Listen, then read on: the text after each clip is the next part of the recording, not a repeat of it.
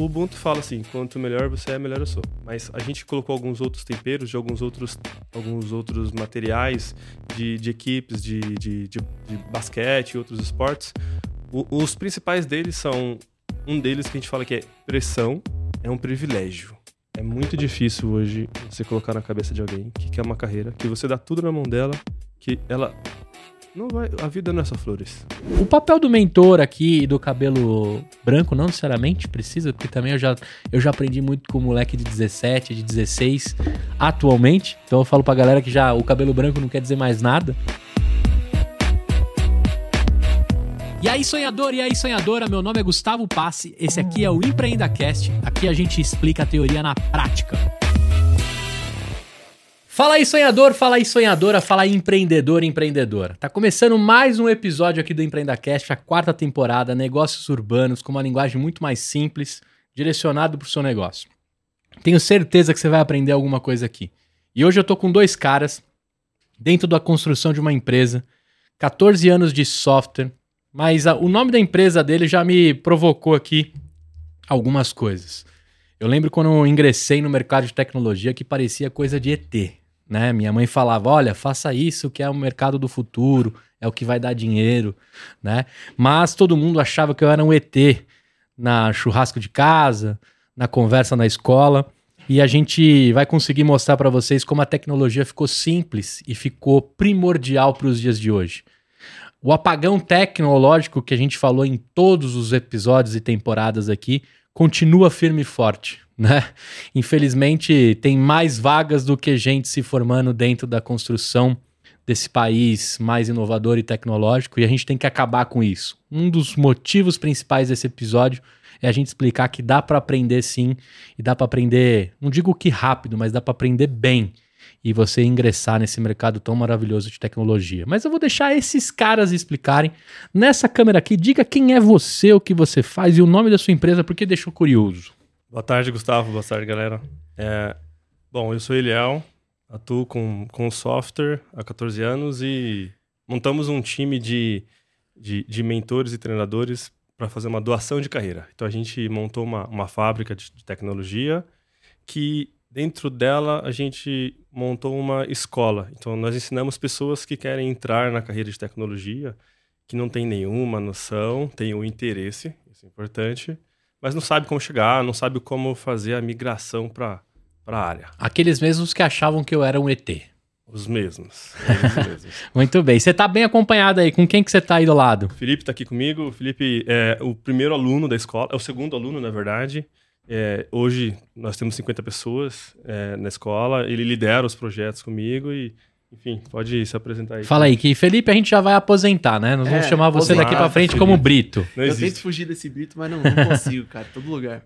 É, eu trabalho lá na Codeless, é, trabalho com experiência de projetos e produtos, então eu tenho que trazer a melhor experiência para o cliente com todas as, as partes do desenvolvimento. É, eu gosto muito de design, eu comecei inclusive nessa área, uhum. né, depois migrei para a parte de código e tal. Então eu gosto muito de mexer com o usuário, de comportamento e tudo mais. Back-end, é front-end ou. Back, front, mas o que eu mais gosto, se me perguntar, pô, o que você mais gosta é mobile, cara. Sou mobile. fascinado por mobile. Que legal. O nativo você usa aqueles. É... Swift no iOS, Android, no... para fazer tudo que é do Android. E o Flutter nosso de e cada o Flutter, dia. E o Flutter, nossa, é, é hibridão. Agora eu tava tentando lembrar, quando o cara é dos dois, é full stack que a gente chama, full né? Stack. Na minha época era Severino mesmo, o cara que ah, desenrola, velho. Na nossa época é, era Severino. Porra, porra de front back, é. nada. Joga na minha mão aí que a gente desenrola. Quantos response.write em produção eu não dei já, né? eu já travei muito Quem site. nunca deu um é. update sem where em produção? E é isso aí, né? Quem nunca? Eu também tenho. Eu, sabe que eu tenho um histórico, assim, para quem tá aqui nesse programa, só pra vocês entenderem, a gente vai falar muito sobre software, construção de software, de tecnologia, de aprendizado em tecnologia. A gente vai usar alguns termos, mas no final, com a ajuda aqui da galera, a gente vai fazer um glossário. Tal, talvez dos termos que a gente usou, mas também muito do que né, a Codeless pode te ajudar nesse mundo. Então é, de fato, eu quero que você fique incomodado com a conversa a ponto de entender a simplicidade que a gente vai tornar ela para você procurar né? O resultado final desse episódio é você estar completamente interessado nesse mundo que a gente vai falar. E você sabe que eu programava em Aspão. E aí, na época que a gente ia lançar um projeto, tava começando a nuvem no Brasil. Estamos falando aí de 2005, 2006, já se veiculava cloud, né? Mas não era algo tão forte como é hoje. E aí a gente tinha um CRM que a gente estava desenvolvendo em Aspão. Eu lembro que a gente criava lá os, os domínios assim, dev1, dev2, dev3, Nossa. que era né, o nome das pastas no servidor, que eram sites que rodavam lá no, no IIS. IIS. Nossa, tô, tá levantando o POC na, Exatamente. na Abriu o sala. baú. Abriu o baú. Aí, cara, a gente tinha o tal do Dev 100. O Dev 100 era o projeto da empresa. E aí botaram eu lá, tava me destacando, eu sempre fui nota 6, nota 7, assim, eu sempre fui esforçado, né? Mas nunca fui 10, assim, eu colava dos caras lá que era 10. Aí eu tava lá mexendo, me mandaram uns CRUD pra fazer, né? Cadastro, leitura, update, tô lá arrumando os CRUD. Aí fui deletar um arquivo, mano, deletei na rede. A rede perguntou: olha, se você deletar, quando você acessava um servidor antigamente, se você deletar pela rede, deleta pra sempre. Não tem lixeira. Permanente. Mano, um, Tchau e benção. um dia antes do lançamento do projeto, eu deletei uma porrada de pasta em produção. Resumo da ópera: parou a empresa inteira, os caras tentando fazer defrag de, de HD, Nossa. recuperação, destruiu o projeto, não me mandaram embora, chorei Ah pra caramba. Mas naquela época eu aprendi. Aprendeu. né? Aprendi. Aprendeu? Um pouquinho mais com medo em seguida, update sem wear. Já fiz isso. Não, não, sei se eu posso falar. Acho que não tem problema falar. A gente cuidava do listão OESP.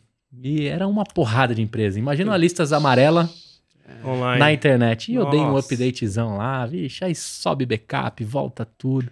Mas toda essa vida é passado perto do mundo que a gente vive hoje. Ficou muito mais simples. Sim. E eu quero entender o seguinte, Eliel. Como é que você foi parar em software, cara? Da periferia de São Paulo para um cara de tecnologia. Como é que foi isso? Cara, foi uma parada assim muito, muito maluca. A- minha família inteira tem muitas pessoas na área de, de- da elétrica. Meu pai faleceu, né? Eu tinha dois anos, ele infelizmente é, morreu de câncer. Então ele era eletricista, só que meu avô era eletricista, os meus tios eram eletricistas. Então ficou aquela coisa, ó, você vai mexer com Elétrica. elétrica. Então, eu quando eu fiz o ensino médio, eu terminei, fiz Senai, que era uma escola técnica para eletrônica e comecei a mexer muito com eletrônica. E, e minha mãe sempre falava com meu pai, ele assim, tinha muito orgulho se os filhos deles fossem engenheiros. Então eu falei, quero ser isso aí. É. É, tem- eu tenho mais quatro irmãos. O meu, meu, irmão mais velho, ele virou engenheiro é, da área civil. Ah, da Civil. Exato. E eu fui para a área de engenharia de software. Mas aí eu conheci a eletrônica e fui conhecendo. E eu, eu mexi muito com eletrônica. E eu, eu cheguei a atuar bem no comecinho, assim, fazer estágio na área de automação para rastreadores. Sabe, sabe em São Paulo, os ônibus públicos? Sei. São 15 mil ônibus. É, Dos 15 mil, um terço carrega um rastreador. A placa eletrônica que eu fiz, quando eu trabalhava na época com eletrônica, então eu amava aquilo ali, fazer o projeto daquilo e fazer lá os CIs, sabe? Picar fio, solda. Hoje tem os Arduinos na sua casa ou não? Tem, tem Arduino, sua casa é automatizada. É, Exato, exato. é toda automatizada sua casa. É. Não toda, casa de ferreiro e espeto de pau. É. Mas tem. Mas tem. Mas tem, mas é mais para desenvolvimento. E, e nessa época, eu, eu lembro que eu, eu fazia as placas de hardware, eu trabalhava numa empresa de projeto, e um dia um, um, um miserável que trabalhava comigo chegou em mim e falou: Olha, legal essas placas eletrônicas, mas. Ele olhou assim para mim e falou: Silício sem software é só areia. Aí eu fiquei bravo. Ah, Aí eu falei, você tem razão.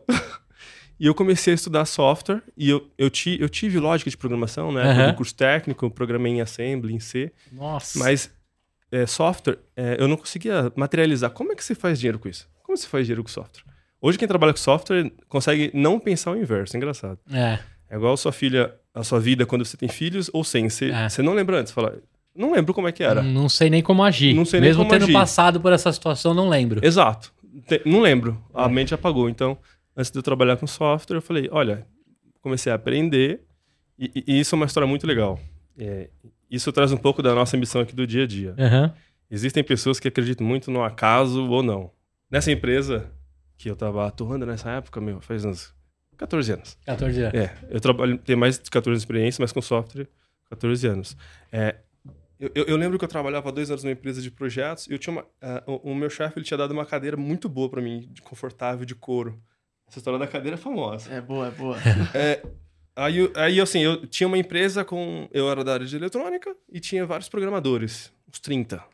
Era um time grande. E um, dos programadores. Chegou um programador lá, um cara que falava meio. Ele, ele era um, é um mix de brasileiro e mexicano. E- Ele. Chegou lá. É um. É. Gente boa. Meu mentor, o primeiro mentor. Isso é uma coisa importante, mentores. Uhum. Então, esse foi o primeiro mentor. Vou colocar aqui pra gente falar sobre a importância de um mentor. Exato. É, esse cara, ele. Ele tava sentado numa cadeira, todo desconfortável. Eu falei: Você tá bem? Ele, meu, eu, com- eu tenho dor nas costas, eu tenho problemas crônicos e tal. Eu falei: Você tá com essa cadeirinha aí? Ele era novo na empresa, tá dando uma cadeira horrível pro cara. Cadeirinha de bar. Aham. Eu falei: Cara, pega a minha cadeira e, e fica com essa daqui. Ele falou assim: "M- Mas por que, que você faria isso? Aí eu falei: Por que, que eu não faria? Legal. Não vou usar. Eu fico andando o dia inteiro e tal. Aí deu desculpa, aceita aí, vai. Aí ele ficou com a minha cadeira, porque ele tinha problema nas costas, eu não tinha, eu fiquei na cadeira dele. Aí ele falou: você tá mexendo aí? Com eletrônica e tal. Aí ele viu com o visual, o visual IDE C ainda, cara. O visual C azulzinho. aham. Era a primeira versão, era cinza ainda, ninguém Sim, conhece. cara. Ele não conhece o cinza. É, E você Você não tem idade, não tem Ele não idade tem pra idade, é. É, porque esse negócio não... Café com leite. É. Esse cara falou assim: quer aprender a programar? Eu falei, puta, pior que eu tô querendo. E aí eu nunca mais sei de software. Você trocou a sua carreira numa cadeira. Uma cadeira, cara. Mas na verdade foi, foi engraçado que sim, foi uma, uma, uma boa ação. Aham. E, e foi curioso, porque eu falei, olha, é engraçado que o que você planta colhe, mas geralmente não é instantâneo. Sim. E, e eu não sabia, não conhecia, e aí eu comecei a aprofundar em software. E aí ele, você começou a ficar meio de sombra dele ali, aprendendo. Aí, na empresa, eu fui descobrir quem era o cara depois. Era um cara que tinha trabalhado dois anos nos Estados Unidos, na IBM, um dos especialistas de consultoria e tal. Eu falei pro meu chefe, preciso ajudar ele. É. Aí ele, preciso de alguém para me ajudar, me dá um estagiário em software. Aí eu comecei a fazer engenharia de software na época, cursar, mas só Legal. para poder atuar junto e comecei a, a aprender com o cara. E aí, como foi sua carreira? Você passou de programador? Aí eu virei programador, comecei a atuar com programação, programava muito para embarcados. Depois de lá eu saí, fui para aplicações mais corporativas, com Oracle, CRMs, ERPs. Foi bom que deu uma visão de business, é, né, um business muito maior. Principalmente para entender que se você não preenche o sistema, você também não consegue usar sistemas e não adianta ter um sistema Ferrari se você não põe combustível, né?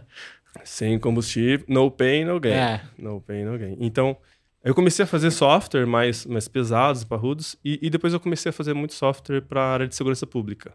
Legal. Então, fiz bastante software para a área de, eh, de segurança pública, polícias em geral, né? Uhum. E, e, fui crescendo, aumentando só a paixão por isso. Só que é, eu vi que a área de software, se você é bem de alguma forma sucedido, ela muda muito a sua vida. Ela te dá muita dignidade. Sim.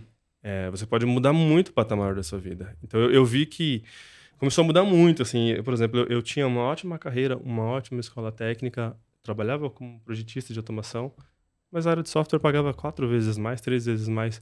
Era assim, algo tipo assim, tem algo errado ou tem algo muito certo aqui. E eu comecei a, a- a- a trabalhar muito com software. Depois eu trabalhei, atuei em algumas grandes consultorias, grandes de renomes, e eu falei, olha, quer saber? Preciso montar o meu time. Aí começou uma nova paixão. Uhum. Não foi instantâneo, montei um time, deu errado, montei um segundo, menorzinho, deu errado. Como tudo na vida que tem que dar certo, tem que dar errado Sim. Se você não passar pelos erros, não tem como dar certo. Exato. Se você ainda falou, eu ainda não achei erro pela frente, então você já dá um espaço e espera que na hora que bater vai doer. É isso aí. Depois vem. Cara, né, por ser negro, você teve dificuldade dentro Tô. da tecnologia? Total. É. Total. Participei de uma entrevista esses dias numa rádio sobre isso, sobre a, a diversidade, e eu, eu falava muito. É, é, eu, eu atuei numa empresa muito grande, uma das. Até que saiu nas lava-jatos da vida. Aham, tá. A cabeça. Não vou falar nomes, mas já falei. É, eu lembro que ali tinham 200 consultores. Muito menos de 1% era negro. Tinha dois caras bem negros. Eu e Não, esse na cara. minha faculdade eu fiz análise de sistemas, depois eu fiz é, ciência da computação, eu fui abandonando as faculdades. Uhum. Não tinha nenhum também. Nenhum. Eu trabalhei 200 então, pessoas. de 200, É dois zero- caras. Exato, cara. Na Você- empresa você que eu trabalhei recentemente, o andar inteiro não tinha. Não tinha. Um andar inteiro. Um andar inteiro. Coisa. Então, É. é, eu vi muita, eu, vi- eu vi muita, muita dificuldade e muitos comentários do tipo, caramba, olha, cara, você tem que estar orgulhoso, porque você deve ter feito muito mais esforço para estar aqui. E eu olhava e pensava, e- e- esse tipo de pensamento, é, eu não vou nem encarar como né, preconceituoso, Uhum. mas é, é uma constatação. Então, sim, senti muito mais dificuldade, mas eu nunca coloquei isso na balança. Tipo assim, deixa isso de lado e falei, olha, isso é um fator, mas não me afeta. E como fundador negro, você sente algo diferente? Assim, tipo, dificuldade, se for captar investimento, na conversa, numa reunião. É, eu posso responder. Sim, É, eu estou, é, eu estou rindo porque você me provocou com, a- com, a- com, com os Com olhos, né? Mas, certeza. mas com certeza absoluta, Com né? não tenho certeza. dúvida. Com certeza. É muito difícil você explicar um sucesso é, de, uma, de um business, de uma empresa e de, de todas as dores. Então você tem que comprovar que você é muito mais competente para gerir dinheiro, capital dos outros. Sim, com Você acha que você tem que, certeza. você tem que chegar lá provando algo a mais, né? Pelo fato de ter um, buraco ali que alguém Sempre, sempre, né?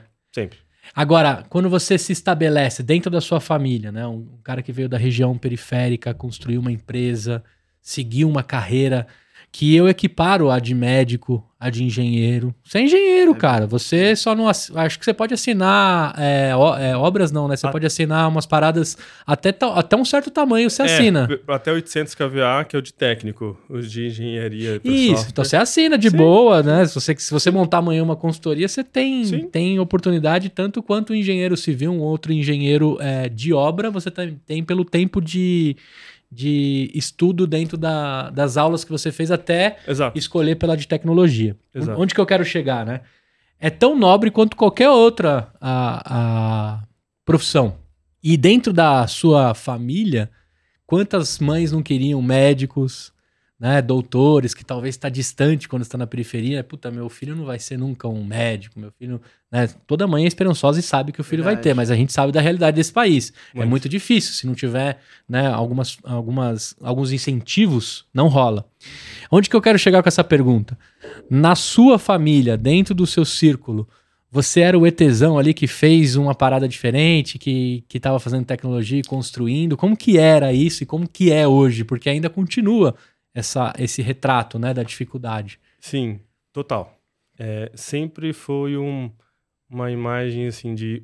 Você acaba virando um, um espelho, uma referência. Você vira um mentor também, né? De Vira um um monte de moleque primo seu e de gente da sua redondeza que do, começa a do te... mesmo nicho, mas que co- começam a, a- a não identificar o, o quão profundo é em alguns momentos. Então, assim, é isolado. Acaba mais isolando do que hum, hum, se espelhando ou inspirando. É, você acha que É. acaba deixando você até distante da molecada que tinha que se inspirar em você e ver que é possível, assim?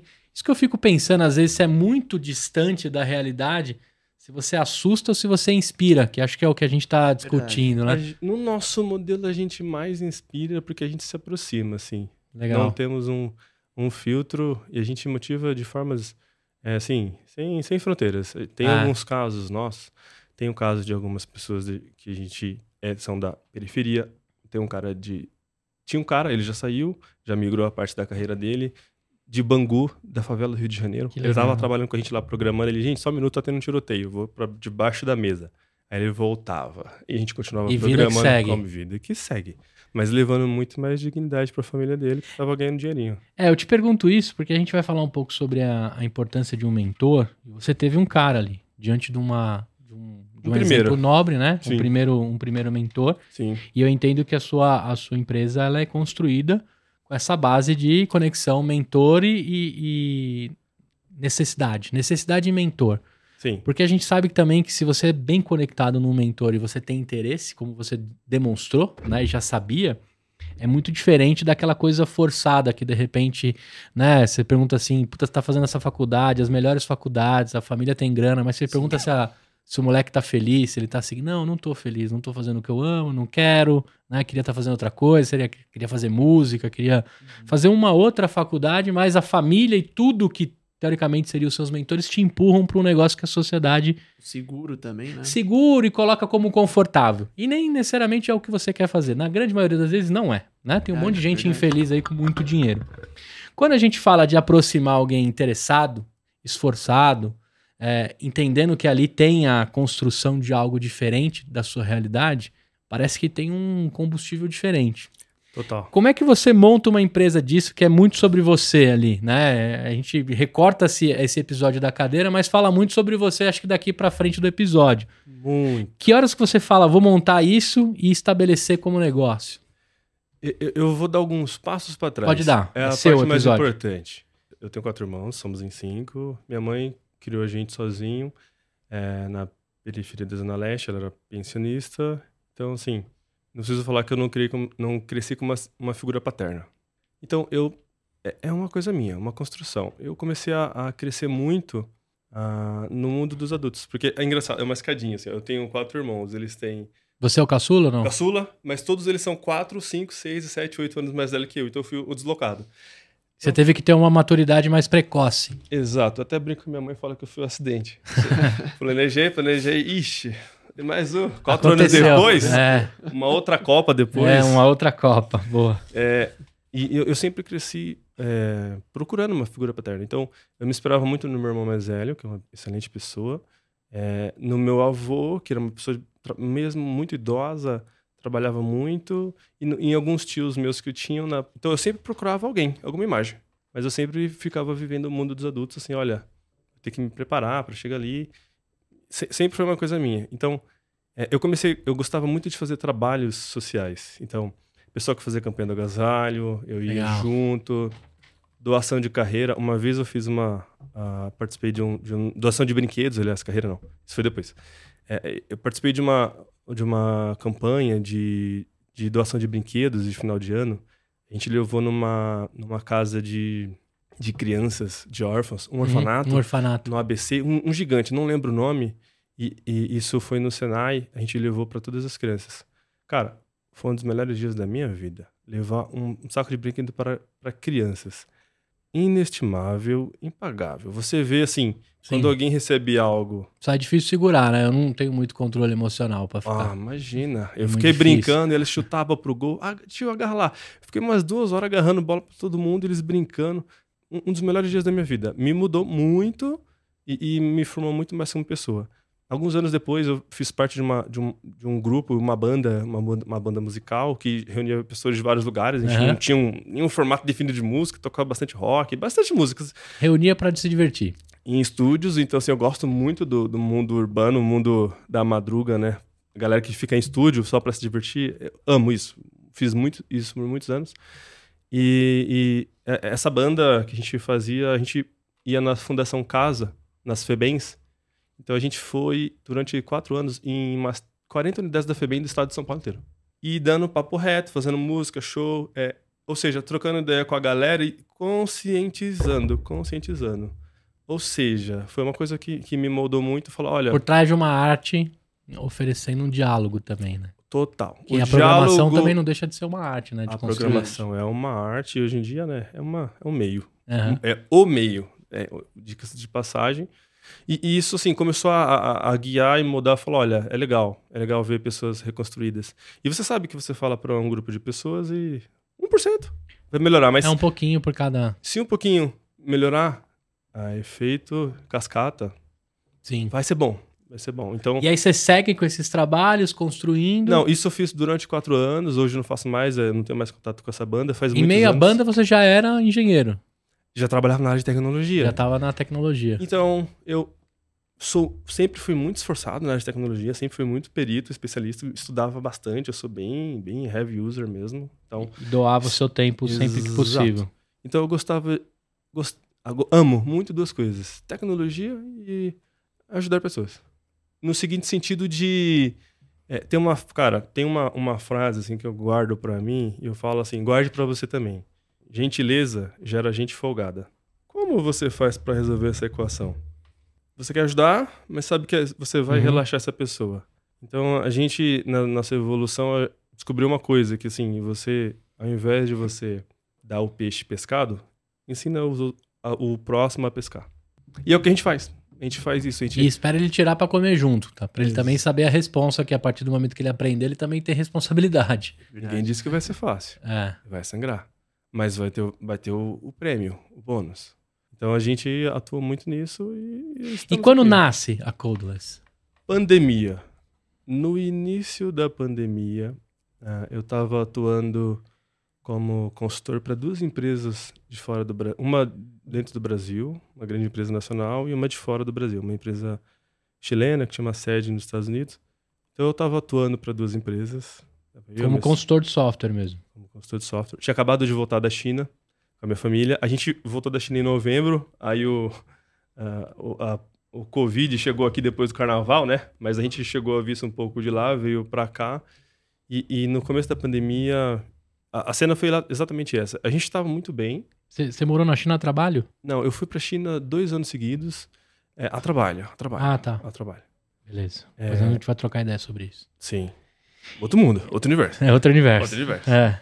E, e, e, e, na- e, assim, e nesse período, no começo da, da pandemia, é, eu, eu ouvi isso, olha, eu tô com duas consultorias, duas fontes de renda. Eu estou muito bem. Então, eu já estava me capitalizando, capitalizando, e eu já tinha algumas outras fábricas de software no passado, mas que eu só contratava pequenas pessoas é, já com muita experiência. Uhum. Que o mercado de tecnologia, você, como você chama de tech, é os famosos seniors. Uhum. Então, eu trabalhava só com seniors. Guarde essa palavra, Uhum. porque essa é uma que a gente vai bater bastante nessa tecla. É. E essa, essa briga eu quero comprar. É, eu trabalhava com bastante seniors, mas assim, é, fez o projeto, acabou a demanda, morreu ali. Não há um tesão da coisa, não há uma, um prazer, porque o cara já sabe fazer aquilo. Não teve mudança. Ele teve uma, uma atividade, um meio, come, começo, Uma meio, execução e uma entrega. fim, uma execução, uma entrega, tchau e benção. E eu vi uma matéria da Forbes. Essa matéria da Forbes mexeu muito comigo, porque eu tava vendo essa matéria da Forbes e falando exatamente assim: na pandemia, na América do Sul, o número de pessoas é, na área de tecnologia, a- o déficit, o apagão tech, eram de 4 milhões de pessoas. Guarde este número: 4, 4 milhões. de milhões. pessoas. Depois da pandemia, este número saltaria na América. Do Sul. a- América do Sul, não. América Latina num todo. América Latina num todo. Tá. É, 20 milhões de pessoas aproximadamente. Aí, só no Brasil, em 2025, vão ter 800 mil pessoas. Em um mercado que está formando de 50 a 100 mil pessoas. Ou seja, nunca vai cobrir. E Isso me levou a, assim, a tomar uma, uma, uma atitude de falar: olha, quer saber? Do lado disso, ok, isso é um número. E do lado disso você vê lá todas as lojas, os comércios baixando a porta e fechando. Aí você fala: meu, muita gente vai passar um tempo tenebroso. Sim. O desemprego vai, né, uma loucura. Ninguém sabe o que vai fazer, ninguém sabe que, até onde vai sair. Muita gente vai ter que se reinventar, outros vão ficar pelo caminho, outros vão se reinventar de fato, outros vão mudar completamente suas vidas. Ia né? ter muita gente desempregada. E algumas pessoas iam dar uns saltos, e outras pessoas não iam saber o que fazer. E realmente isso, isso foi bem pesado por uns seis meses a um ano, e depois foi melhorando, e a gente já tá hoje no novo normal. Só que, qual que é o X da questão? O famoso oferta e procura. Uhum. no Brasil, no mundo, as empresas tiveram que se digitalizar de um dia para noite. Então tem aqueles papos. maior né? CTO foi o Covid, né? Maior CTO foi o Covid. Gostei dessa, gostei dessa aí. Você vê, né, o mundo evoluindo em, tipo assim, em oito semanas, ou sei lá, em, em cinco semanas, oito anos É. é, de, de evolução digital, de digitalização, né, no Brasil. Então, assim, sim, o Covid é o grande CTO. É. É meio malvado. E a, a- a gente viu isso, então eu falei, olha, vamos montar uma, uma iniciativa. Eu decidi junto com a minha, a minha esposa, falei, ó, vamos montar uma iniciativa de pegar algumas pessoas que querem migrar para a área. Você queria pegar a galera que te consultava. E eu, pô, e aí, como que é o seu. Eu comecei. Seu mundo. Eu, eu, eu era muito proc- procurado para demandas de software, de algumas, alguns produtos, algumas plataformas que eu dava manutenção. Uhum. Então eu comecei a fazer o quê? Achar algumas pessoas ah, que, não, que não eram da área. Aí eu achei um- uma pessoa que estava na área de tecnologia com uma indicação e falou: ó, preciso de alguém que queira aprender tecnologia, eu vou ensinar, pessoalmente. Então veio uma pessoa, que é o Henrique, nosso número um. Semanas depois eu conheci um tal de Felipe, vulgo Brito, Hum. músico, até então. Ele era um músico da história. E É. conheci um metalúrgico e um cara que era gesseiro. Olha essa banda de rock. É. É tipo um- uma seleção invertida, né, de É. futebol. Pode crer. O meio campo, um zagueiro. Então, eu, a gente montou um, um núcleo com quatro pessoas. E você doando o seu tempo ali. Eu Bom. peguei metade do salário para poder falar. Preciso pagar essas pessoas, elas vão migrar. E não há outro jeito, assim, eles não têm renda. Então, eu, eu negociei e falei, eu vou treinar vocês e vou pagar vocês para me ajudar em algumas demandas de software que eu tenho, mas eu queria é, o seu tempo dedicado. Então não tem outro jeito, as pessoas têm que bancar. Sim, sim. E, só que todas essas pessoas estavam. O gesseiro, quem vai fazer obra? É. E você vai entrar Depois na casa explodiu, do, né? do Mas. Lúcio, é. Covid. Sim, porque todo mundo viu que casa não era né, um lugar de descanso, era um lugar de viver. Óbvio, explodiu.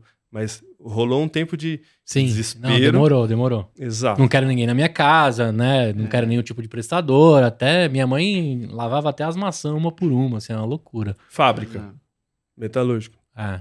Pra Para fabricar tudo. o quê? Parem as máquinas. Pararam, parem as máquinas. Música, teatro, fechado, show, tudo. parado. Música foi um dos mais afetados. Arte foi um dos mais afetados.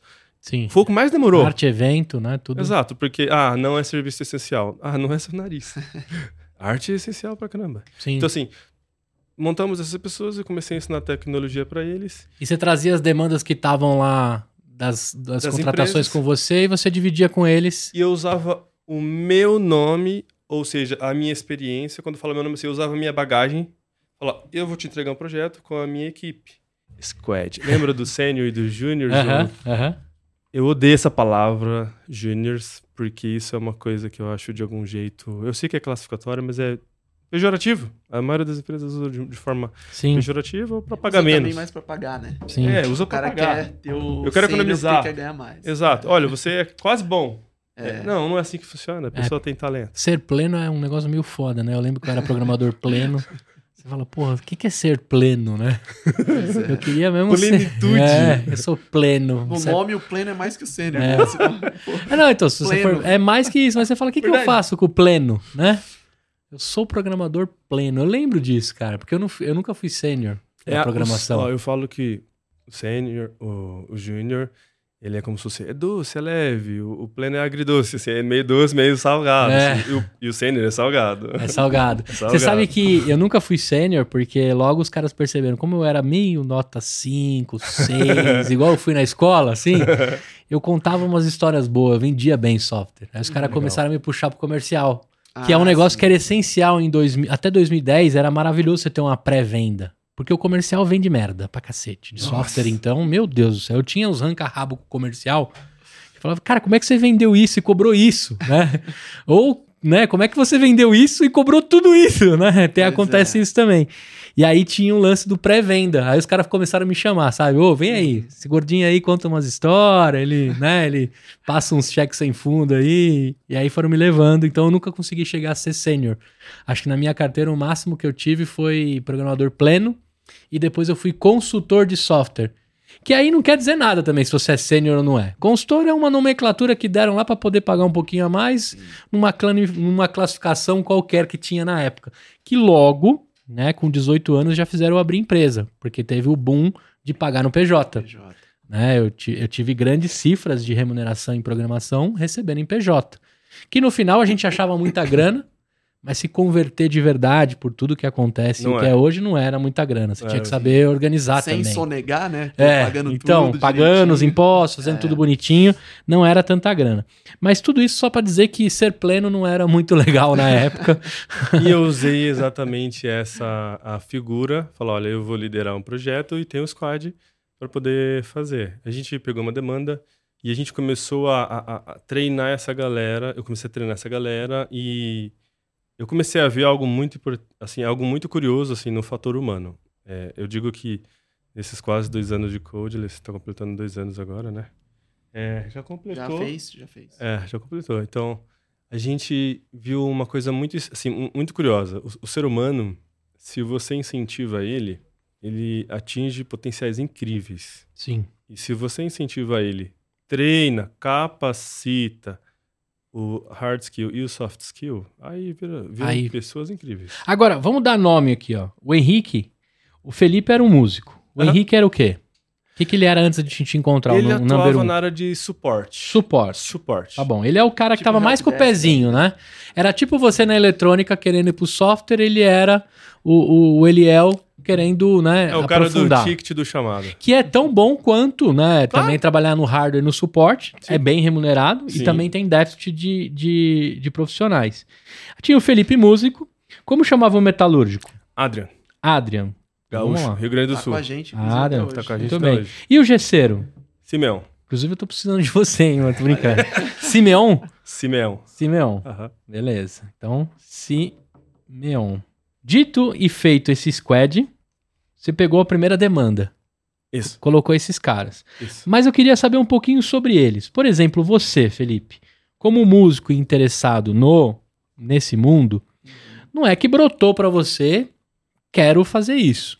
Você já tinha alguma provocação ali? Tinha, tinha. Você já hackeava alguns lugares ou Foi, você é, era é disso que veio minha vontade, né?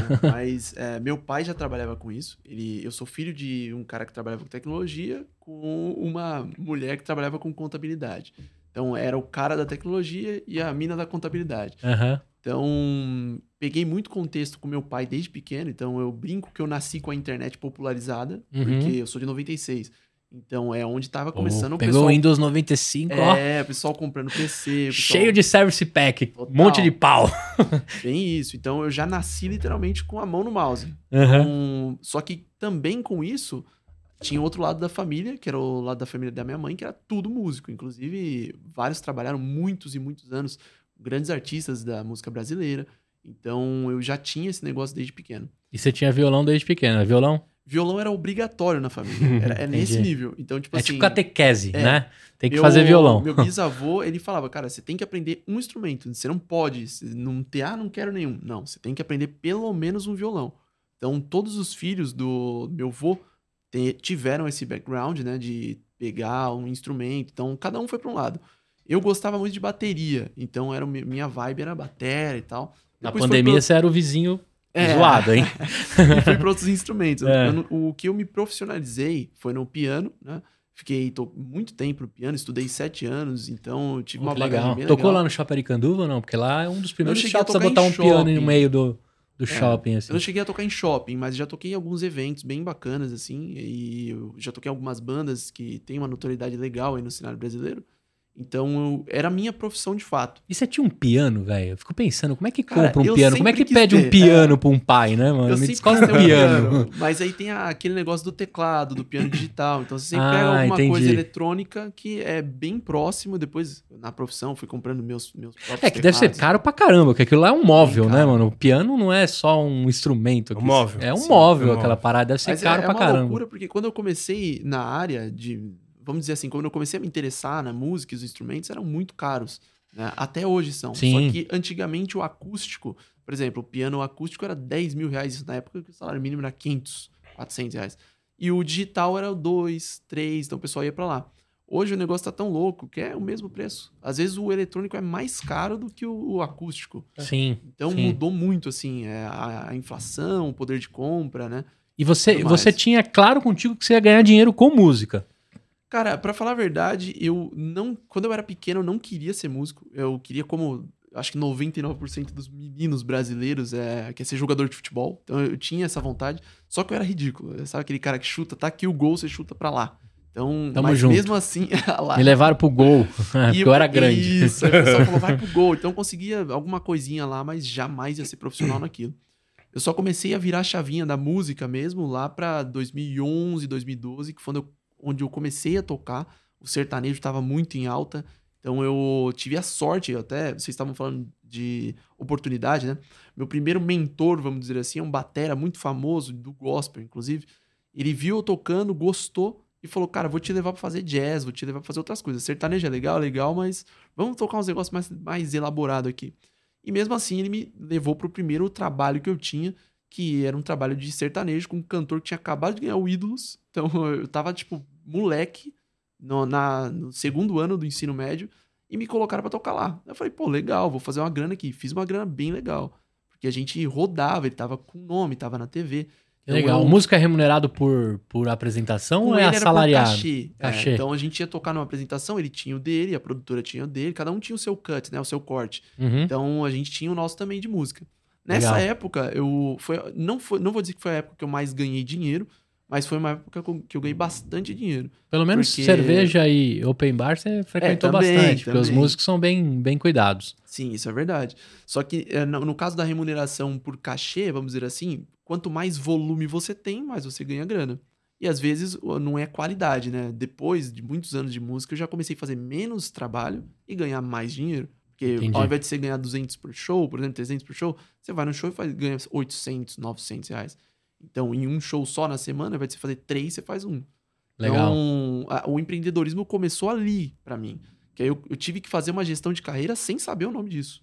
Sabia que tinha que divulgar meu nome, ter que fazer meu vídeo. e ali você seguiu, seguir. envolvendo, construindo, a música é o que pagava os seus Música era o boletos. que pagava o boleto total. Eu tinha outros trabalhos, até na CLT. é, eu trabalhava como alguma coisa pra complementar ali alguma coisa.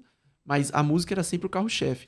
Então, era muito ensaio, muita dedicação pra música. E do outro lado tinha a tecnologia. Eu via que meu pai gostaria que eu seguisse nessa área, eu também gostava. Mas a música ficava mais pungente. Então, eu ficava mais pro lado da música. Até que a gente acabou de falar da pandemia. Ela foi um divisor pra todo mundo, né? Eu já tive trabalhos antes, é, como eu mexia com tecnologia, mexia com algumas linguagens de programação, tipo Python, mas para fazer hacking, para fazer outras coisas na empresa ou até aumentar meu portfólio, vamos dizer assim. Então eu comecei a trabalhar com Por UX, curiosidade, assim, você mexia. curiosidade. Sempre fui do design, então eu gostava muito disso. Aí quando chegava no código eu falava, caramba, mano, eu não consigo é, avançar aqui, era difícil, foi muito difícil para aprender código, porque meu negócio é- era design. Uhum. Então, eu acabei entendendo depois um pouco da lógica e foi embora. Mas o momento que você tava, que você encontra o Eliel é qual? O que Isso aconteceu? Como é que momento vocês se pandêmico. conectam? É.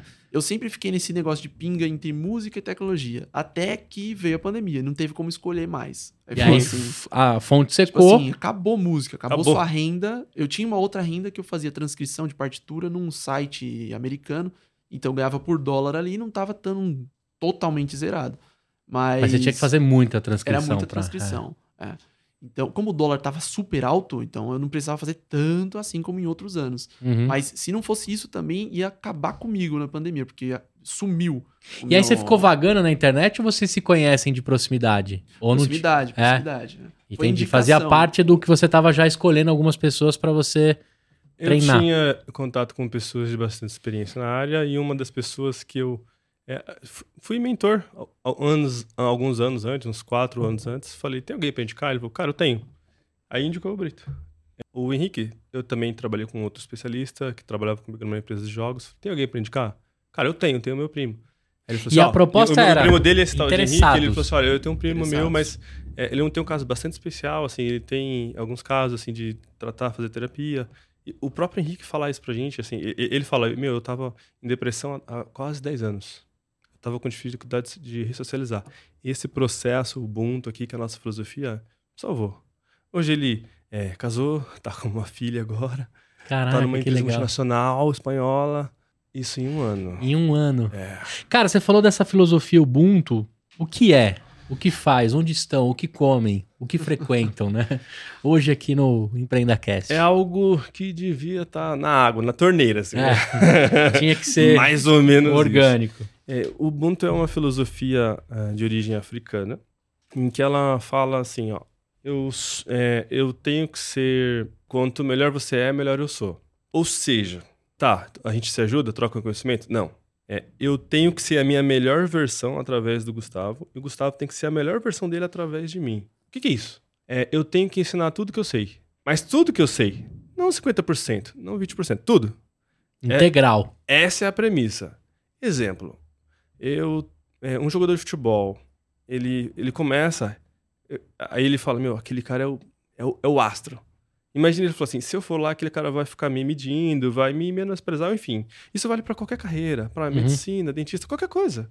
Radialista, ele entra e dá uma entrevista, ele fala, eu vou hoje é meu primeiro dia. É, e aquele cara que tem experiência? Então, assim, aquele cara que tem experiência, imagina que você chegou pra trabalhar e ele fala: Oi, tudo bem? Beleza? Ó, eu cheguei agora. Não, tranquilo. Bora te ensinar. Tem isso aqui. Ó, você sabia desse segredo? E desse, e desse. Então você começa Bate na bola assim, eu cobro falta assado. Exato. É assim que eu faço o pênalti. O Ubuntu é mais ou menos isso. Essa filosofia de ajudar o próximo E, e- e é uma ajuda. sem esconder o jogo, muito. sem ser cuzão. A verdade é. É você ajudar Exato. sem ser cuzão. Que tem bastante gente disfarçada de cuzão. Tá te ajudando, mas no final tá, tá, tá com interesse em alguma coisa. Ou tem medo, troca. né? De Ou que tem você medo, vai, é. sei lá, Qual fazer que é o o problema? Pô, fiquei feliz que eu, eu sigo sem saber até, hein? Qual o problema na área da tecnologia? Mudou a minha vida. É. Pesquise mais sobre, vai explodir e expandir de um jeito. Eu vou Legal. te passar alguns materiais que a gente Eu usa. quero. A gente passa um material, o nosso diferencial é assim, ó. A gente não ensina código. Lógica de programação, você comentou, né? Que Uhum. destrava a pessoa. A gente fez uma lógica de programação pro soft skill. Exatamente. Legal. Por quê? Porque a gente destrava a pessoa, fala, é, condutas de tecnologia, é, é, é bem isso aí. Você entra pra trabalhar com tecnologia, Sim. aquele... Cara, e ó, você falou de mentor, eu vou mandar um beijão, um abraço. Ele é meu amigaço, o Augusto, que foi o cara que me ensinou a programar em Aspão. Legal. E sabe como que ele me ganhou? Que eu percebi que ele era o cara que eu tinha que guardar. Aí vamos pegar um pouquinho da filosofia, né? Uhum. Quando você chega ali, eu era novinho, eu comecei a programar com 15, 16 anos. Fui registrado com 16, depois vem a- o exército, né? No Brasil a gente tem essa, né? Tem Puta, essa. tomara que os caras não me pegam, porque vai fuder Já minha carreira, né? Na época ia fuder a carreira. Pra outros é a única opção, né? É, é a remuneração do exército. Pra mim era um atraso. E aí o Augusto era um cara que ele era o sênior da parada. Eu olhava pra ele e falava assim, mano, eu quero ser muito Augusto, tá ligado? Eu quero ser esse maluco, porque quando os caras levantavam assim, você falava, vai na mesa dele, mano. Era, era batata. Assim, os caras levantavam e falavam, "Ô, Augusto, tô com um select aqui, mano, preciso fazer isso, isso Ele aquilo." faz assim, né? Ele levanta a mão, pauzinho mágico. Não, então, Já resolvi, vai lá. ele era o oráculo da parada. O oráculo. É? E aí eu percebi aquilo, aí eu comecei a grudar nele. Só que qual a primeira coisa que acontece quando você é jovem, né? Como é que você consegue a atenção do sênior? Como é que você se faz ser interessante? Sem ser interesseiro. Ó, que louco, nasceu aqui Oh. na parada. Porque o meu interesse nele era, puta, se eu programar bem, eu posso fazer os trampos que ele não quer fazer. E a gente vai galgar a parada. A resposta mais rápida é você tem que se mostrar promissor. Um talento. Aí ele fala, vale a pena gastar tempo nele. É. Esse é o problema. Aí ele chegou pra mim no Aspão, tinha o programador porco e tinha o programador que dentava o código e comentava. banho, né? Não, então, o, o Augusto, mano, ele é muito metódico. O Augusto ele comentava o código. Aqui é o cabeçalho, Legal. aqui eu faço um select, aqui eu dou update, aqui eu mexo. Cara, você pegava o código dele, era, era uma aula só de abrir o código dele. Né? Você abria os pontos aspas lá, eu via que a última edição era feita por Carlos Augusto, eu falava, puta, Tá, tá, Tá casa, maravilhoso. tá tranquilo. Aí eu comecei a mandar uns códigos pra ele. Ó, que legal vocês falarem isso e, e- e- e eu vou me recordando o quanto esse cara fez diferença. Que depois eu, comecei, eu consegui até contratar ele numa empresa que eu me dei bem. Precisava de um cara sênior, eu puxei ele pra ganhar mais que eu e tava tudo bem, Que legal. né? Outras pessoas teriam dificuldade de Exato. trazer alguém pra ganhar mais que você. Exato. Pra mim foi o seguinte, mano, traz aí o, o camisa 10, Oportunidade. que esse maluco toca a bola pra mim, eu meto gol também, né? Aí ele chegou pra mim e falou assim: Cara, seu código tá beleza, vai funcionar, tá show de bola. Mas tá uma porquice do caralho isso aqui. Porque eu não, né? Não indentava. Não... Aí ele falou: Cara, é assim, ó. Tab, tab, tab, TD, TR, na época do, dos HTMLzão, né? Aí ele pá, pá, faz assim. Só que eu só vou continuar te ensinando se o próximo código vier com o que eu te ensinei agora. A gente não vai regredir. Ele falava, ele não falava com essas palavras, mas ele falava assim, cara, eu só vou te ensinar se for pra ir pra frente. Acumulando. Isso. Ah, Então ele fazia o seguinte, mano, ó, esse porco aqui, ó, programou isso aqui, tá uma bagunça. O seu primeiro job pra mim aqui, pra eu continuar te dando o meu tempo, é arrumar essa porquice. Aí eu pegava os códigos dos programador porco e melhor coisa que eu fiz na minha vida, porque pra indentar código você tem que ler. E pra ler você começa a entender. E aí você começa a falar, puta, por que, que o cara deu essa volta pra fazer isso? Aí você termina de ler e fala, ah, se o cara não tivesse feito isso. Aí eu terminava essas limpezas de código, chegava pro Augusto e falava, tá bom, cara. Ele olhava se eu tinha indentado certo. Ou seja, não tinha ensinamento nenhum. Era meio que põe casaco, tira casaco lá do Karate Kid. É o que a gente faz. É isso aí. Põe casaco, tira casaco. Você fala, Isso. mas por que eu tô fazendo isso? De repente o cara, yeah! É. Corta uma madeira do nada. Você fala, uau, eu sei fazer. Puta, e o Augusto fazia isso comigo, Esse velho. momento é o momento de epifania. Você fala, cara, eu sou capaz. Mudou você no Não, mudou, passado, mudou. Me mudou. É, é, o, o meu momento foi assim, um dos meus mentores, é, ele falou, cara, pega essa placa, essa giga de teste, dá um, um blink, faz aquele LED piscar. Aí eu lá na programação, blink, printf, switch, Pum. apertei o botão, o LED acendeu. Eu falei, nossa, eu consigo controlar o mundo agora. A Matrix é minha. Agora pensa alguma coisa que eu faço piscar. É. Aí eu ficava assim, mas sempre tem aquele momento do eu sou capaz. E se você falha naquele momento e vem um outro cara, é, pensa em lógica de programação, Augusto barrado, Augusto inverso, e alguém oposto dele. Cara, você não tem talento, esquece. É, Nossa, Pô, se- muito complicado explicar isso aí. por quê? Porque o Augusto é o nosso Augusto do dia a dia. É, a crítica, ela é construtiva Sim, ou destrutiva? Você sim. falou do comunicação não agressiva, faz parte do nosso treinamento. A gente fala comunicação não violenta, não agressiva, cada um chama de um jeito, mas tem uns livros lá de comunicação, do CNV em si, que você fala, cara, olha, cuidado. Cuidado que tem peso, palavras têm poderes. Sim, sim. A- a- essa filosofia Ubuntu, é, a gente montou ela, mas colocou outros temperos no nosso treinamento. Tem o borogodó de vocês. né? Exato, é, o é a tapioca. É. A gente põe o nosso tempero e, e, e- e fermentou e colocou em algumas pessoas ensinando tecnologia. É, o Ubuntu fala assim: quanto melhor você é, melhor eu sou. Mas a gente colocou alguns outros temperos de alguns outros, alguns outros materiais de, de equipes de, de, de, de basquete e outros esportes. O- os principais deles são. Um deles que a gente fala que é pressão é um privilégio. É muito difícil hoje você colocar na cabeça de alguém que quer uma carreira, que você dá tudo na mão dela, que ela não vai, a vida não é só flores. Pressão é um privilégio. E por que é um privilégio? Porque depois de alguma pressão vem alguma coisa boa. Sim. Você só sente pressão em algum negócio, algum business, alguma coisa. Nossa, E tá- forma uma capa ali, né? A gente fala que é o omeprazol da vida, né? Você vai dando uma recheada ali no Boa. estômago pra ficar é a crosta. é a crostinha aí. Exato. É o calo, como nossos pais diziam, né? Exato. Então a gente mistura isso de, olha, ajudar o próximo, cuidado, pressão é privilégio, e a gente fala uma coisa, nunca, nunca se vitimize, nunca seja vítima. Por que, que a gente faz isso no nosso treinamento? Porque tá difícil pro Gustavo, foi difícil pro Eliel, foi difícil pro Brito, foi difícil pra todo mundo. É difícil pra todo mundo em algum momento. Então a gente sempre fala, ó, não, é, gasta muito tempo se vitimizando ah, pra mim tá difícil. Isso é muito comum em quem tá querendo entrar na área de tecnologia e muitas outras áreas, mas treinamento a gente vê isso, que a pessoa tá entrando na área de tecnologia e começa a pesar. Tem, tem aquela história da lógica de programação, você fala, meu, será que eu sou realmente capaz? Então, aí a pessoa, quando ela vem chorar, a gente fala, ó, quais, que são, quais são as nossas leis? Não se vitimize. E aí, o que, que você tá precisando de ajuda? Bora pra É. cima. Vira a página, vida que segue. Então, eu não tenho um cromossoma, eu não tenho um DNA, eu não tenho nada diferente de você, né? Pra dizer que, que você é. que eu sou mutante, sei lá. não nasci programando, É, não nasci falando. é isso a aí. gente nasce, o, ponto, o nosso ponto de Aprendi partida essa parada no, foi na igual. loucura. Exato. Então a gente faz isso com essa filosofia Ubuntu, que é uma filosofia africana, que a, a filosofia, essa filosofia Ubuntu, ela cresceu muito na África no momento do apartheid, da segregação lá com o Nelson Mandela e uma outra pessoa e o Desmond Tutu, que é um cara que montou essa parada toda. E aí que vem a nossa, assim, o gancho perfeito do, do que a gente faz.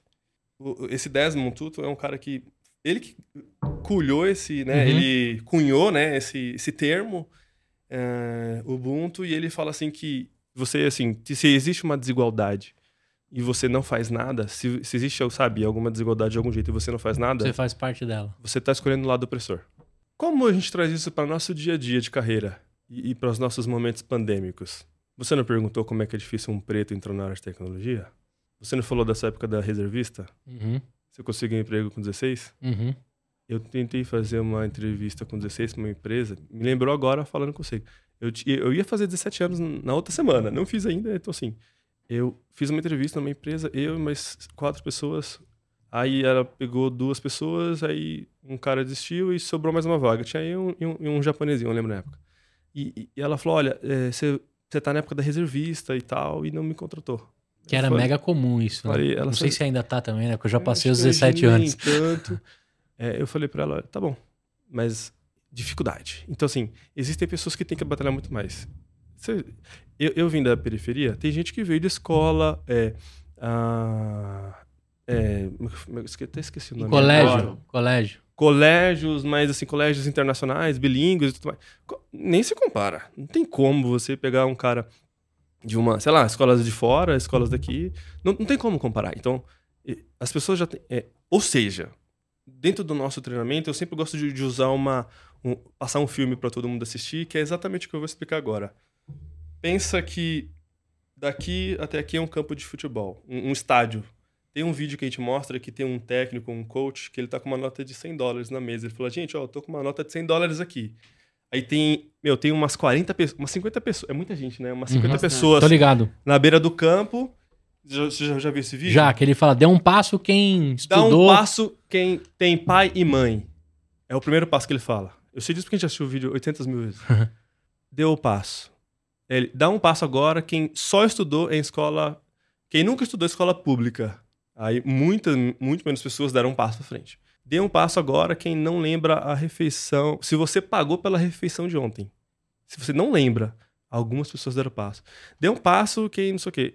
Quando você olha, a primeira fila é 100% preta. Tem gente branca. E não a é primeira fila que não andou. que não né? andou. A última fila. É, a última, fila, os fila. retardatários. Isso. Os do meio, bastante gente.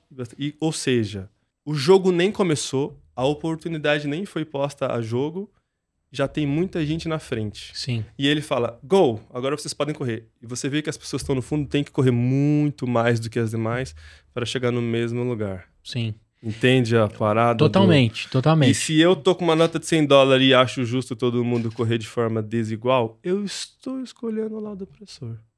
Muito legal. É, entendeu? E a gente montou essa Mas isso faz parte do, do day one na parada. Na hora que o cara chega. Na hora nice que to ele chega. meet you, Ubuntu. Assista. Fala com a gente depois. O dia 1 um ah, do o cara na código? Eu empresa. quero mexer com o código. É, o dia 1 um da empresa é Netflix. Vai assistir vários materiais que a gente tem de mentoria e vão trocar Legal. ideia. Mas eu quero código. E o código, quando vem? Cara, mas o que, que Põe precisa? casaco, tira casaco. Põe casaco, tira casaco. Não precisa. Ó, eu tenho. Você quer meu currículo? Cara, não me manda esse papel, pelo amor de Deus. não, mas calma, você tem força de vontade? É o único pré-requisito. Sério? Sério. Mas aí a a pessoa começa a ver, e a gente tem as nossas metodologias que nós, imple- nós implementamos uma fórmula social muito forte de carreira. Então, não é que eu quero e tô aqui por dinheiro, eu tô aqui pela carreira. A gente doa a carreira e com ela vem dinheiro. Agora, o Joãozinho e a Mariazinha querem entrar Certo? na parada. Certo. A gente tá falando que o Codeless é uma escola barra consultoria. Nós usamos uma barreira de consultores es- com experiência de mercado. Os seniors. o projeto, os seniors, tem um monte de IEL. E os alunos assistem na prática. É uma imersão. É uma escola de imersão. E a entrega código. final é um projeto. É um produto. É uma São contratação. softwares reais. Nós temos clientes grandes em São Paulo. Nós temos clientes grandes no Brasil Ah, inteiro. Então é uma escola barra consultoria. Tem uma software house e tem um departamento de doação de carreira, de treinamento. Só que a- o percentual é, é maior da escola mesmo. Gente E, então você já vem fazendo a base da- do, próprio, do próprio apagão tecnológico que você vai sofrer também. Só que você tá com os meninos da vila ali, né? Você tá fazendo um. dentro dessa reportagem, falava uma coisa bem legal. E é bom quando você presta atenção nas entrelinhas. É, as empresas que gerarem os seus próprios talentos são as únicas que não vão sofrer com isso. Então você já tá pescando na sua. na sua Como chama no futebol? o nome É a... que eu falo disso é: nós temos o nosso celeiro. Celeiro. O nosso celeiro. Entendi. Você entendeu? Mas o Joãozinho e a Mariazinha que entrar hoje já não, não vai sair codando a Dev 100 lá do, do- do- da, da parada, né? Vai, Não. vai, vai começar ali, né? Primeiro o Netflix, o onboarding é, Tem a parte é, do mindset. no é começo, soft skill, né? Que tem esse negócio da. Tem uma máxima que falam, né? O caráter a gente não consegue mudar. A gente não tem como mudar isso. Ah, Tem gente que fala que tem, mas beleza, vai demorar muito tempo. Agora, uma habilidade eu consigo te ensinar. Se você Sim. for uma pessoa boa e dedicada, você vai pegar. Você, Você vai não muda caráter, mas você influencia a conduta. Sim. E, e vem uma das reflexões que eu gosto de falar sempre, Gustavo. Você é a soma das pessoas que estão ao seu redor. Eu sou cercado de Augustos, mentores, Eliels, Gustavos. A gente começa a, a agir e entender qual. A gente, tem muita gente na área de financeiro, muitos coaches, muitos podcasts que falam muito sobre isso, assim, que Uhum. é, você tem que andar com as pessoas que você quer ser e tal, se espelhar. Isso é uma verdade. Mas desde que elas te queiram por perto. E a gente montou um núcleo exatamente assim. Então o cara entra assim, tipo, é, inocentão, fala, cara, eu quero muito programar. Eu, eu, eu vou dar minha vida se você me ajudar. Eu quero muito entrar nessa área. E você começa a treinar, você vê cada boca pra fora. Mas tem gente que você fala, meu amigo. Ele nem verbalizou, mas ele mostra com atitude, né? Cara, É, Tem- tem, tem um uma frase antes que tinha uma, uma superintendente que eu conheci na, no ramo de tecnologia, Vanessa Bustamante. Tô mandando uma mensagem aqui pra você, Vanessa. Uma vez ela me mandou uma mensagem assim que ela tinha como mantra: é, Suas atitudes falam tão alto que eu nem escuto a sua voz. É isso. Que é Olha. justamente, né? é, Olha. Você não precisa verbalizar a sua vontade. Você precisa agir. Uhum. Precisa construir. Quem verbaliza muito não necessariamente quer tanto. Quem executa, faz, né? E, e persegue é o, é o que essa tinha. parte da comunicação acho que tem que ser pós resolver. Se resolveu, aí Sim, você comunica sim. bem. Mas se Até porque eu fiz antes, marketing. né? Ga- Galinha que não cacareja, né? Não aparece, né? Isso tem que Ou ser o lobo feito mal depois, pega. né? Tem que ser feito depois de você Sim, mostrar com sim, ação, né? sim. Mas não quem- fica só falando. Quem não é visto. Não é lembrado, Exatamente. isso aí. Eu já dizia Mano Brown também, né? Tem, Né? tem vários, vários trechos também. O, o, o- qual é o ponto que eu tô dizendo, né? Hoje, hoje você, você não sofre com demanda de empresa pedindo software para você. Acho que essa dificuldade hoje você não tem. Não. Você tem bons, bons clientes, Sim. boas negociações, o seu comercial ele, ele trabalha no mesmo ritmo que Sim. trabalharia tendo ou não o seu celeiro, Sim. certo? O que você está fazendo é se antecipar a demanda que você mesmo já atende, para que você não sofra dentro da construção desse software, consequentemente seu cliente também. Mas o intuito é realmente a adoção de carreiras, porque a gente hoje tem 50 pessoas em média, mas a gente tem alguns números muito interessantes. Já passaram em torno de 70 pessoas. Ou seja, 25 pessoas já foram para outras empresas. O nosso acordo é muito claro. Você vem aqui para aprender, é, vai levantar voo. O primeiro voo do pássaro é com a gente. Depois você segue voando, aonde você quiser. Tem uma pessoa que atuou com a gente, está numa empresa espanhola, outro um cara na Austrália, numa empresa australiana, tudo trabalhando aqui. Uma parte muito a males que vem para bem. Eu trabalhava em home office antes da Uhum. Há quatro anos. Isso é importante é, é, ressaltar. E eu falava para todo mundo, gente, home office é uma coisa, a pandemia é Hell's Office. Tá todo mundo se adaptando ainda. Sim, sim. É cachorro, mais você tem é, filhos vai- ou não? Hã? Você tem filhos? Uma filha de 8 anos, Manuela, e o Arthur de, de 4. Fiz É, então. quatro a É. semana retrasada. Eu acho que o Arthur eu posso falar, né? Que eu tenho um João de quatro. Malandro não tem, não tem cargo, não tem faculdade e não tem experiência que segure um moleque de quatro anos dentro de casa, velho. E ainda tendo que fazer reunião e meet e. Cara, por isso que eu falo, né? Hoje, hoje, hoje eu tenho uma divisão muito clara com a minha esposa entre as tarefas em casa. É bem dividido Sim. né? Já fui cuzão na primeira, na primeira gestação, eu não dividi bem essa, essa bola. Nessa segunda agora, com, com o Davi com três meses faz agora, a gente dividiu super bem. Legal. E aí eu faço umas reflexões das nossas mães. A sua, Uhum. por exemplo, Sim. que com dois anos o caçula fica sem pai. Exato. Malandro, ser mãe é mais foda que ser o presidente dos Estados Unidos. Exato. É É, muito fácil é uma mala preta para apertar bomba. É foda pra caraca, velho. É. Eu, eu chego na minha mãe e falo assim, mãe. Aquilo que o Brau fala, mãe, a senhora é uma guerreira, né? Puta, é verdade. Independente do, né? Eu tive meus privilégios, tive minhas construções, tive, né? Na fila lá de quem tem o pai e a mãe, é, é, eu daria o primeiro passo e já ficaria alguém À pra frente, Exato, né? Já exato. ficaria à frente. Mas é, é legal a gente ressaltar aqui a dificuldade de ter um home office, de viver em home office, de construir no hell office Exato. e de ser mãe. Porque tem algumas coisas que, mesmo que eu divida com ela, eu não cumpro e não supro a necessidade dessa criança. Eu... É mais foda ainda. Eu, eu, eu, assim, eu falo que é, hoje a, a Codeless, eles falam, ó, você tem um CEO. Eu falo, "É, cara, se não fosse a minha esposa abrir mão da carreira dela de oito anos no, no serviço bancário, três faculdades, eu não estaria dedicando tempo para vocês. Sim. Agradeço primeiro a ela, É, depois para mim. Ela foi o primeiro Ubuntu. sim. Então, assim, E outra, a remuneração dela, se fosse colocar em cifra mesmo, mano, velho, é. tá mal pago. Você não, ia- você não ia conseguir. você não ia conseguir. pagar. Eu não consigo pagar. pagar. O Nem- presidente dos Estados Unidos talvez eu pague algum dia. É isso tem É importante a gente falar isso, porque é, o que a galera aprendeu aí, acho que ainda tá aprendendo. Né? Você Sim, teve essa experiência por, porque o mercado de software oferece isso, né? Trabalhar com chefes espalhados pelo mundo, esse negócio da confiança, né? Tá uma discussão imensa aí do Elon Musk e o, o home office, se o cara é produtivo ou não é. Eu acho uma baita bobagem a discussão, porque isso já acontece assim, do que eu, do que eu conheço dentro da minha área, eu tenho uns 4, 5 camaradas que trampa pra Apple e nunca nem pisou na Califórnia. E o cara tá lá há 7, 8 anos. Eu tenho amigos no. no Que nunca nem na- viu o chefe. Google, Mozilla, um, um meu, um, um ex-chefe meu uma consultoria tá na, na Microsoft há mais de 10 anos. Ou seja, isso é verdade e eu sempre falo isso, que o home office ele, ele rompeu as barreiras Sim. geográficas e permitiu... Ele ajudou muito a gente no nosso modelo porque é, hoje a Code ele tem tem 50 pessoas, certo? Uhum. Essa parte é muito importante. São 50 mentores quando você fala 50 pessoas? Não, são 11, 12 mentores e uns 30 e tantos alunos. Muita gente. Quando eu digo alunos, assim, já são profissionais.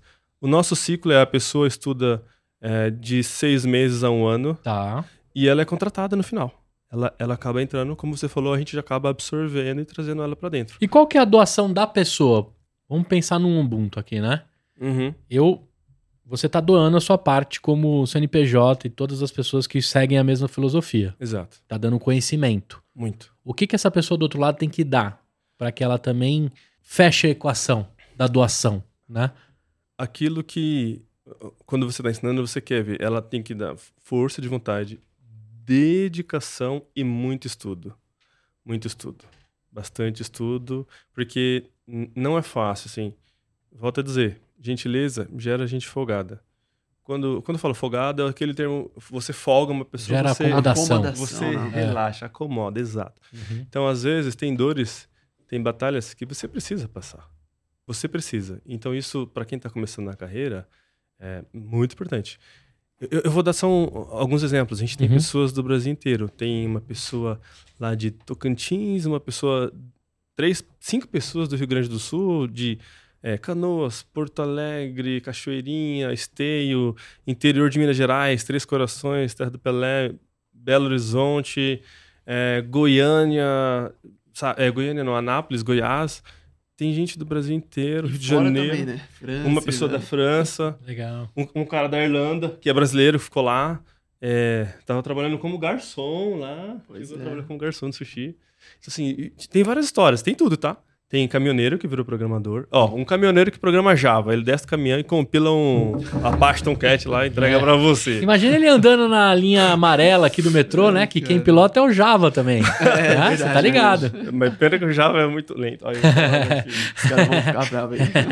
É, vai ter que cortar. Mas, ó, pra quem não sabe, o metrô da linha amarela do estado de São Paulo é pilotado pelo Java. Aí, Às vezes da Paula, né? Mas, É pelo metrô. mas é culpa da linha, nunca do É, software. O, É. o software nunca é, É, o problema. O software, gente- eu sempre falo isso, que o software, o código, ele te obedece. E, e para quem tá aprendendo programação, a lógica de programação, por que o código fez isso? Aí você fala, não, porque você fez. Ele, O cara fala, "Ah, o código é burro. É. Não, você É. fez. o código, ele é esperto. É. Ele não erra o que você pediu pra fazer. O Augusto fazia comigo o seguinte: cada vez que você tentar compilar a ideia, é uma, é uma topada na cabeça, sabe? Porque foi você mesmo que tentou compilar algo errado, A não gente- o software. A gente sempre fala que. Tem, tem uma das pessoas no nosso time, um dos nossos mentores, que ele deu uma palestra bem legal, que ele falou: ó, é, se você estiver errando, tente errar diferente. Toda vez que você errar, tente errar diferente. Acredito muito nisso, cara. A gente sempre tenta errar igual. É, é- é um, sei lá, é um. Nossa, eu quero, mas como é que você tentou? Igual, igual. Tá, É. não, não vai sair da lei nunca. Ó, esse mesmo cara aqui, que bacana a gente discutir isso e as vivências. Ele mesmo me falava o seguinte: você já, já checou todas as ponto e vírgula? Sabe, do, do JavaScript? Ele falou: você já olhou todos os ponto e vírgula? Porque uma vez, Gustavo, eu fiquei dois dias e era um ponto e vírgula. É uma É, chave e um isso ponto é, escondido comigo, na né? linha de baixo. Mano, você acredita que era a ponto e vírgula? Aí, Ah, é. não ia, não acontece, ia, não ia. O Ajaxão dando pau lá, chamei o objeto, o negócio não vai, não vai, não vai, não vai. Já tava umas quatro horas. E o sênior também tem isso. Tem cara que, que sente o cheiro da merda, assim, né? Então ele já levantou. Ah, é, o- qual que era o meu apelido lá que o, o Rael tinha colocado no meu celular, no celular dele, meu nome? Tem Steps, né? É, o tempo está É, tem a brincadeira do Tem Steps Ahead. Quando eles começam a, ouvir o bug, parece tipo um, sabe?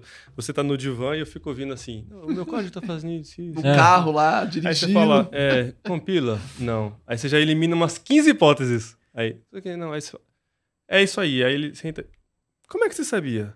Cara, É. Vivência. Cabelo branco.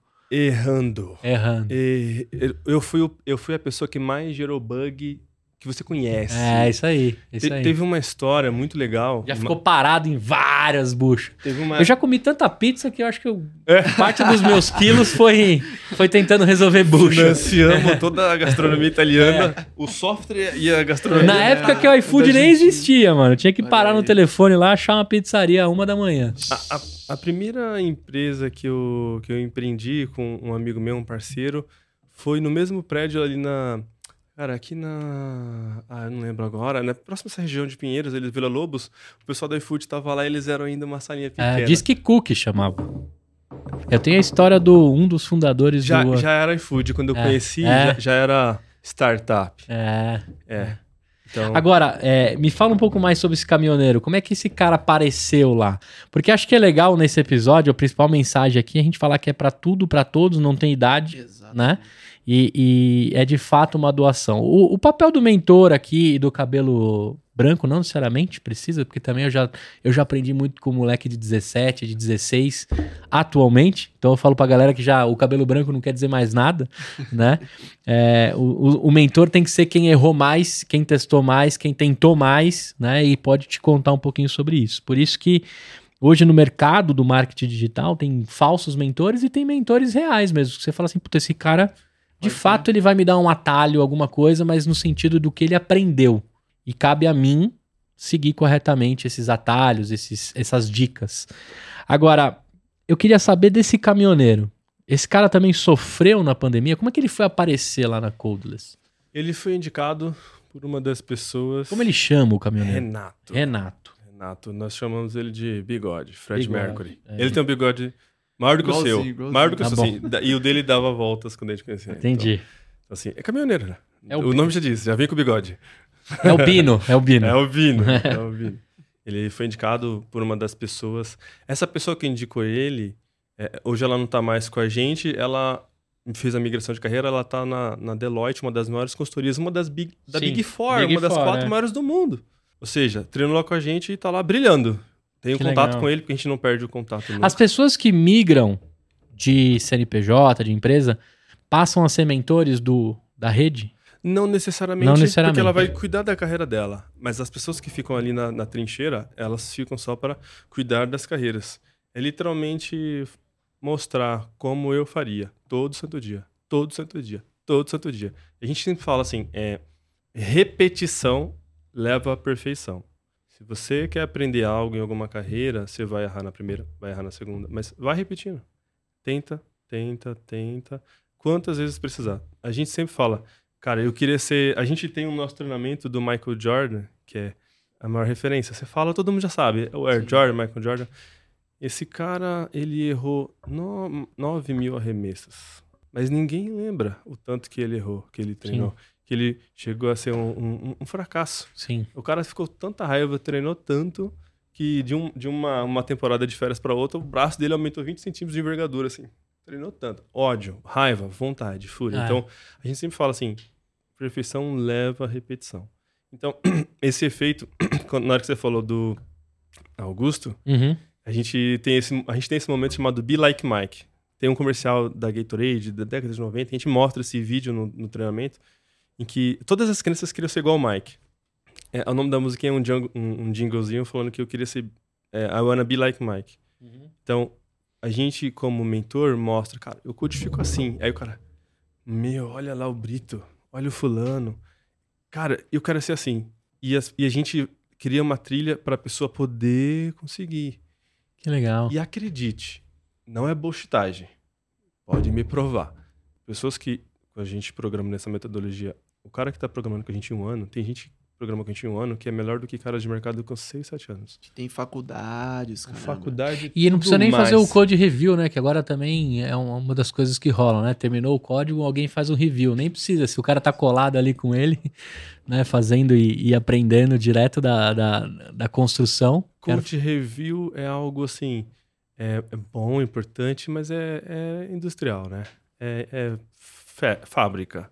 Não é isso que vai transferir o conhecimento. Sim. Você não viu como ele fez, você não Sim. viu a linha de raciocínio. Ah, então, é até melhor, né? Porque você pode ali naquele momento falar, pô, cara, acho que aí, né? Você pode dar uns pitacos. Assim É. que você vai falar, cara, aprende com o pai aqui como é que funciona, né? Dá uma olhadinha. Cara, junto com essa frase do Michael Jordan, do Michael Jordan, tem outro preto foda, que é o Zayn Bolt, que os caras falam assim, puta, eu corri, é, eu, eu treinei X anos pra correr 9 segundos. 9 segundos. Ele É. treinou, ele treinou 8 anos ou 10 anos É. pra correr 9 segundos, cara. E você, na primeira dificuldade, desiste. Alguma coisa assim, a frase dele. É. E aí mostra, né, por trás, aí, puta, destrincha. Ele é um baita atleta, né? Ser humano.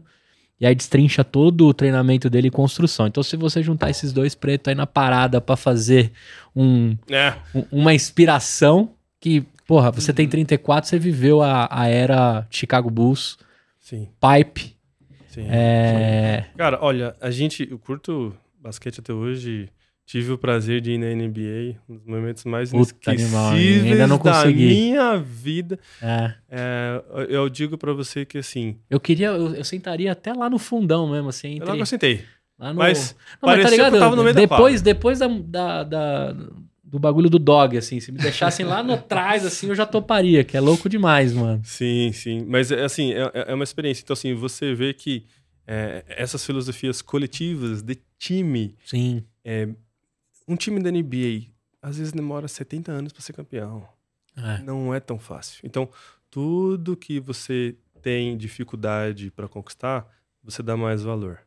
E de time também. Quando você tá sozinho, inclusive tem até essa analogia, né? Nas provas de. Nas provas aquáticas, os recordes mundiais que foram feitos foram nas de dupla. Porque quando você tem outra pessoa que, você, que depende de você, Sim. você vai sim, mais rápido. sim. Você vai dar mais. Não, se você assim, pegar, assim, se a gente fizer a analogia, né, o basquete acho que é um dos, dos esportes coletivos de maior impacto. que Se tiver todo mundo alinhado e não tiver interesse, porque assim, você arrisca um- um- uma cesta de três Sim. diante de uma situação. Você também não vai lá de bonitão querer Sim. se aparecer e tentar uma cesta de três Uhum. se a Exatamente. situação e o time não condiz com aquilo. Tem caras que chamam a responsabilidade, convertem, mas o time também jogou pro cara fazer o arremesso. Então Não. o basquete ele é um do que mostra muito isso. o do- Jordan mesmo fala que é uma dança.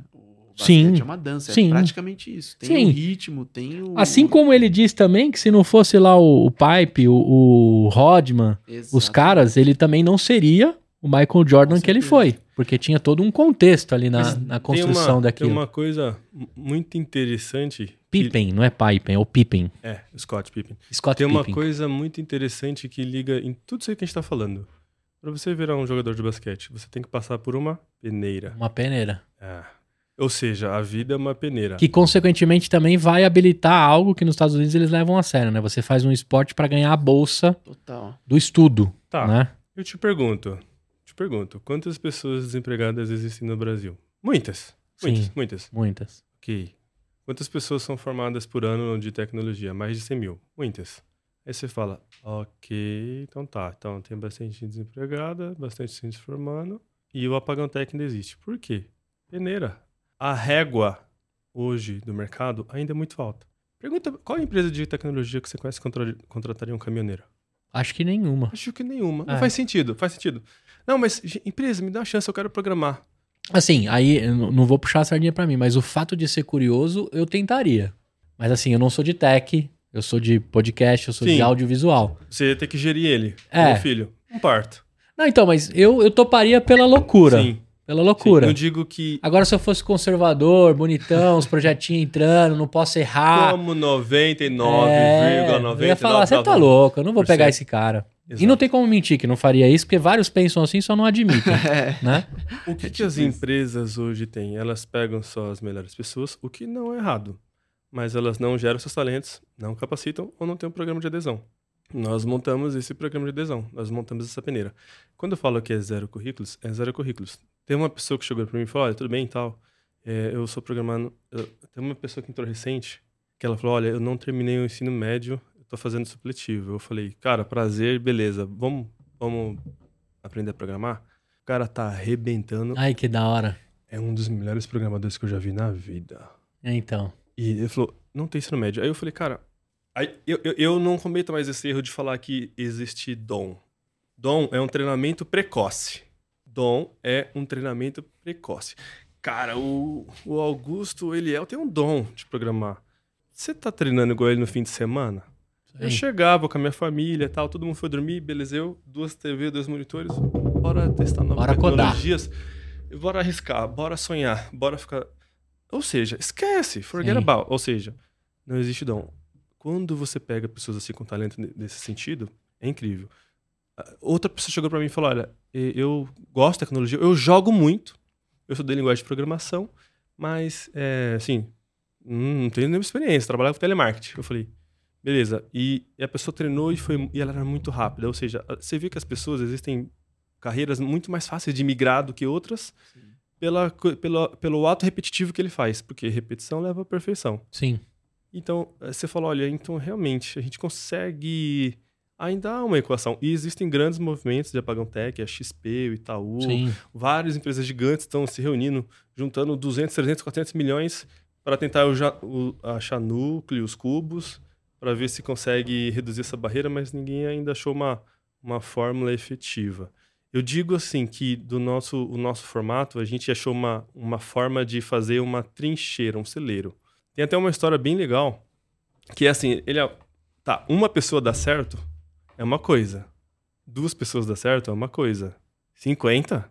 Ah, não, é um tempero. Tem um tempero aí. Uhum. Tem que ter, porque você sabe como é software. É fácil.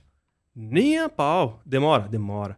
A gente tá conseguindo entregar para clientes gigantes. E outra, né? a- muda a tecnologia, muda muito rápido, né? Cada dois, três anos, de- É. defasa tudo. É, Você já viram. Você tá bebê, eu vira um idoso. é. Você fala, ih, não lembro mais de nada. Mudou, é React? Não, não é mais Angular. É O quase Angular um- tá na 1? Não, tá na 15. 15? Quase Meu Deus, cadê as commodity, outras né, 14? negócio. É. Tipo, Python, ah, não serve mais. E daqui a pouco, ô, Python de novo. E aí Quando aparece os tiozão da, da baixa lá, você fala, porra, É. É, os caras de mainframe, você fala, Deus me livre, cara, cuidado com a Covid. É. Cuidado. É. Cuidado, se vai pela sombra. Cobolzão, você fala, meu Deus, onde você aprendeu COBOL, né? E, e Cara, você vai ver falou- as vagas de COBOL. Você falou COBOL, mas mais um já se foi já. Pode COBOL é demais. É. Agora, eu queria saber, Brito, um pouquinho de você, assim, da sua transformação, né? A gente conheceu o Renato, caminhoneiro, Sim, sim. a gente conheceu o Henrique, que, que era da área de suporte, o Adrian, metalúrgico, o Simeon, né? Simeão. Simeon, é, gesseiro, você músico. Mas qual foi a transformação a partir do momento que você se conecta com a Codeless? E qual foi o processo de transformação é, que você teve em quanto tempo? E hoje já equacionou o que você chegou a ganhar na era músico já baterista? Oh, aí não tem como. É, eu. na- na- bem nessa, nessa A não época ser da que ele pandemia. tocasse pro, sei lá. Foi Van Lins todo Eu- dia, é. né? Tipo, mas é, teve essa. Ou com o seu Jorge, que tá, É, ele tá com tá a agenda. Até fazendo é, filme, inclusive. é, né? tá com a agenda foda. Mas foi bem nessa época, como voltando na questão da pandemia, né? Eu tinha como eu tinha que fazer alguma coisa ali. E eu dos trabalhos que eu tive mais voltados para tecnologia, nunca eu tive a oportunidade. Eu gosto dessa palavra. Nunca me falaram assim, ó. Às vezes eu fazia um projetinho, um MVPzinho, alguma coisinha, é fraco. Ao invés do cara chegar lá e falar assim, ô, vamos lá, vamos tentar ir pra essa área, não. Ele falava igual ele falou, ah, não. Fica no design, cara. Você não, não serve pra programar, Mas não. o time que tá ganhando não se mexe. É. Então eu decidi na pandemia, eu falei, vou sentar a bunda aqui e vou estudar, estudar, estudar. E aí eu conheço um amigo do Eliel, né? Que a Coldas foi isso, a indicação de pessoas que estão lá, isso que é o mais legal. Gostou, traz mais um, né? É legal isso. E é engraçado que É. quando uma pessoa vem indicar, oh, eu tenho uma pessoa tal que ele faz faculdade e tal, eu falo, eu não pedi É. currículo pra você, porque É. você tá mandando currículo. Sai fora. É. sai fora. E aí, nessa, nesse tempo, quando eu conheci o Eliel, eu tive a minha oportunidade. Eu gosto sempre de falar isso. é, opor- Às vezes, na vida, a gente tem uma ou duas oportunidades que a gente ainda não merece. Mas a vida, se você der tudo de você, você vai dar certo. Então, eu não merecia aquela oportunidade ainda, porque eu não estava no nível da vaga que teríamos, por exemplo, né? O Eliel me acolheu, me trouxe, me mostrou os Já buracos ajudou a não tal, falou, fazer ó, a, a vamos panelinha, né? é. Já, já desmanchou a panelinha, tá aí uma Total. importância. Então ele falou, cara, o que, que você sabe? Vamos aproveitar o que você sabe. Eu, eu- todos as- os trabalhos que eu tive fora a música, eu sempre prezei pela liberdade. Eu sempre gostei de ser livre no trabalho, poder fazer as coisas que eu gosto. E as coisas que eu não gosto, eu aprendo a fazer. E aí não é minha obrigação toda vez só eu fazer aquilo. Então, na Coldless eu me senti muito livre pra fazer as coisas que eu gosto, trazer as filosofias, que eu gosto muito dessa outra parte. Então, é, eu encontrei um ambiente muito legal ali pra trabalhar. Então, fui desenvolvendo a parte da programação, fui aperfeiçoando tudo, melhorando. Tem muito material com a convivência diária com o Eliel, com os rapazes que entraram, a gente vai aumentando, né? Essa coisa da convivência que falam que é bobeira, não é uma bobeira. Tem até um, um exemplo bem legal que eu gosto de citar. Se você vai numa casa toda desorganizada, você vai lá, você vai comer. A pia tá toda cheia de louça. Você termina de comer, você vai lavar teu prato? Não, você vai pôr lá na pia, tá tudo lá um monte. Agora, se você vai em um lugar que é super organizado, não tem um pratinho ali, você tem coragem de deixar o prato Não, lá? dá até vergonha, né? Dá até vergonha. Deixa, deixa que eu lavo o seu, velho. Não mexe com isso aí, não. Eu faço essa, essa. Trago de volta pro código, você faz lá teu código. Resolve o problema, resolve. Mas esse olho do cara, você fala, mano, peraí. Lembra que você tava falando do cara comentou o código, deixou bonitinho? Sim. Você fala, mano, Uma obra de arte. Pô, vou deixar arrumadinho também, se os caras estão arrumadinho. Então, te puxa pra cima, né? Então, é- essa colaboração, a filosofia que a gente tem, me tornou uma pessoa capaz de fazer demandas e trazer o melhor que eu tenho da bagagem fora a tecnologia para a empresa. Que a gente gosta disso também, né? Na, na empresa, trazer o que a pessoa tem de melhor, colocar no código, né? Então, é, sobre a parte de remuneração, claro, já passou faz tempo. Você, ele foi um de dos que foi remunerado em meio ao aprendizado? Um, Desde, um dos. desde, desde É. o primeiro, né? Desde o primeiro. Ele foi um dos que você apostou em remunerar para que ele dê o tempo completo dele. Exato. Na Esteja de verdade, corpo e hoje, alma, né? Para deixar bem claro, a gente tem o nosso site, a pessoa vai lá no site da Code, eles vão no Insta. Ela, Qual ela que é o site? Já aproveita aí para falar. www. E L E S S codeless.io. IO. IO. É. O codeless é codeless, menos código. Menos código. É, que é o que a gente tava brincando lá do é, começo ou fim da software house. É, isso aí. Então, é, é, é isso. Então, assim, lá tem o site que você vai lá, entra, tem o nosso WhatsApp, e você entra numa fila de espera, porque a gente tem hoje uma fila de espera das pessoas e quando, conforme vão aparecendo as vagas, a gente já vai falar, ó, temos treina, vamos treinar tal as pessoas e a gente faz um- um- uma espécie de dia do copiloto. Ó, a gente vai fazer uma reunião meeting para todo mundo ver um cara de back-end, de, de front-end, de Figma, de Flutter, Você de app, Android, passa o Swift. dia junto com o cara. E ele passa o dia junto com o cara vendo, assim, é tipo um- a maternidade, você tá lá naquele vidro assistindo, uau, você tá olhando o cirurgião, é assim que ele faz, avançado mesmo. Residência. Residência. Uma visita, no- uma visita na residência. Uma visita Exato. na residência. Legal. Então, assim, você faz um, né? Mas aí o cara entra na fila e aí qual o próximo passo? Como que você seleciona? Se não é currículo, Sequência, sequência. sequência, Sequência. sequência, Por, sequência. por, por interesse. Por interesse. E aí, é, você pegou a Mariazinha e o Joãozinho. Eles já saem ganhando uma grana ou ainda tem alguma coisa a percorrer? Tem um período que nós mandamos é, sete desafios de código, mas a gente ensina como fazer, a gente dá o gabarito. E- e essa é uma parte que o Brito é uma pessoa assim excepcional em cuidar de pessoas. A gente montou materiais gamificados com Uhum. todo mundo tem um avatarzinho, é muito legal, é muito assim interativo. Então você vem e fala, ah, não, beleza, a galera tá acolhendo. É, as linguagens são mais né, urbanas, num, num todo já nesse propósito. Relaxa, que, é, relax, take it easy, fica, fica de boa. Mas eu não. Relaxa, vamos aprender. O que, que você sabe fazer? Cara, eu sei fazer um, um print na tela. Boa. Uou! Hello Já World! Hello World. já, já. É, Hello World. Então a gente brinca que a gente faz isso, ó. Do Hello World para o, o- o Holy World, para o mundo inteiro. Então, são, são passos grandes. Todo mundo começou com start. E tem nesse próprio é, processo, a gente já vê se a pessoa quer ou não aquilo. Sim, porque, sim. imagina só, é, é, obviamente não Já são pega os depois eu faço, depois eu entram. mexo, os que Exatamente. somem. A própria a própria a, a própria seleção natural, o cara realmente quer. A disciplina Não e o tem- comprometimento já separa os adultos das crianças ali, né? Disciplina e a Não tem força de um- vontade um é o que corte, vai fazer ela é. feliz. Não tem tipo assim, ah, você chega no sexto, aí você vai ter uma avaliação, depois uma entrevista. Não. Não, não. É, se o cara chegou, ele quer estar ali. Um monte de gente entra, faz um, dois, três desafios, já fala, hum, acho que não é pra mim Quando não. ele passou dos sete desafios, mas aí já fez um, um- um back-end, front-end, uma API, fez uma coisa legal, sabe? Bacana, assim, não é nada. Uhum. Você fala, eita, nós, mas nos desafios ele já chega, porque a gente vai apoiando. Aí dali pra frente ele já entra remunerado. Ah, dali pra frente ele já passa a ser remunerado, e já é, Remunerado. já é grudado em algum projeto é uma que estiver outra rolando. fila. Exato, você já vai entrar pra assistir. Entra pra assistir. Que legal, que legal. Por- é, é, assim, e você pega pessoas, assim, que você fala. é, é, eu tenho um caso, por exemplo, de uma. Tem uma, uma menina que conheceu a gente, que ela é do Rio Grande do Sul, de uma faculdade ferradona. E ela tinha um, um par, uma, uma pessoa que a gente também mentorou, um menino aqui de Guarulhos. Ele falou, cara, eu sou assim. eu sou eu.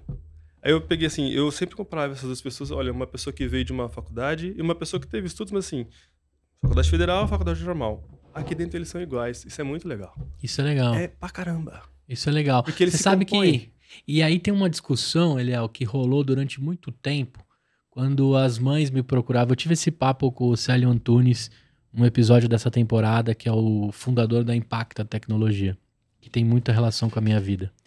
E uma das coisas que a gente estava falando é, cara, na, na construção, no impacto do, do que ele fez, do que ele oferece como, como empresa, Uhum. qual era o interesse dele? Formar pessoas que de alguma forma construíssem e mudassem dali pra frente. Aí, é, as mães do- dos meninos, à minha volta ali, chegavam pra mim e falavam assim: pô, Gustavo, você, pô, você deu certo, né? Eu já era programador, já tinha, né? O que, que eu preciso fazer pro meu filho dar certo? Quais são os caminhos da- das pedras? Aí você falava, eu, porra, uma tiazona Sim. tá, né, colocando a Uma responsabilidade da o vida futuro dela. da- da- do filho dele pra que eu dê a dica É, do negócio, responsabilidade. né? Aí eu lembro do Célio, eu falava assim, porra, Célio, eu chegava e falava assim, cara, em vez de ficar gastando tempo com faculdade, era uma frase que eu fazia muito pras mães. Eu falava, cara, não adianta, você vai botar o moleque agora na faculdade, ele não vai produzir o que precisa produzir. Bota lá na Impacta. Lógica de programação, aprende HTML, vai pro Aspão, o Aspinet já tava pegando fogo. Olha, você fazia o direcionamento. Eu fazia direto. Aí todas as mães falavam assim: Mas Gustavo, e a faculdade? Eu falava, cara, a faculdade é importante. Mas você quer que seu moleque faça dinheiro e já saia, né, produzindo? Ou você quer que ele per é, é, é, eu tenho que tomar cuidado com o que eu falo, que eu sou bem crítico. Mas assim, você não, quer que nós ele. somos iguais. É, você quer que ele perde um tempo ali naquele primeiro semestre que não vai preparar ele pra nada? Talvez do segundo pra frente, algumas faculdades preparam você pra alguma coisa. Por que, que eu entrei nesse assunto? Porque direto eu entrava em empresas como consultor e aí vinha aquele monte de gente atrelada no projeto.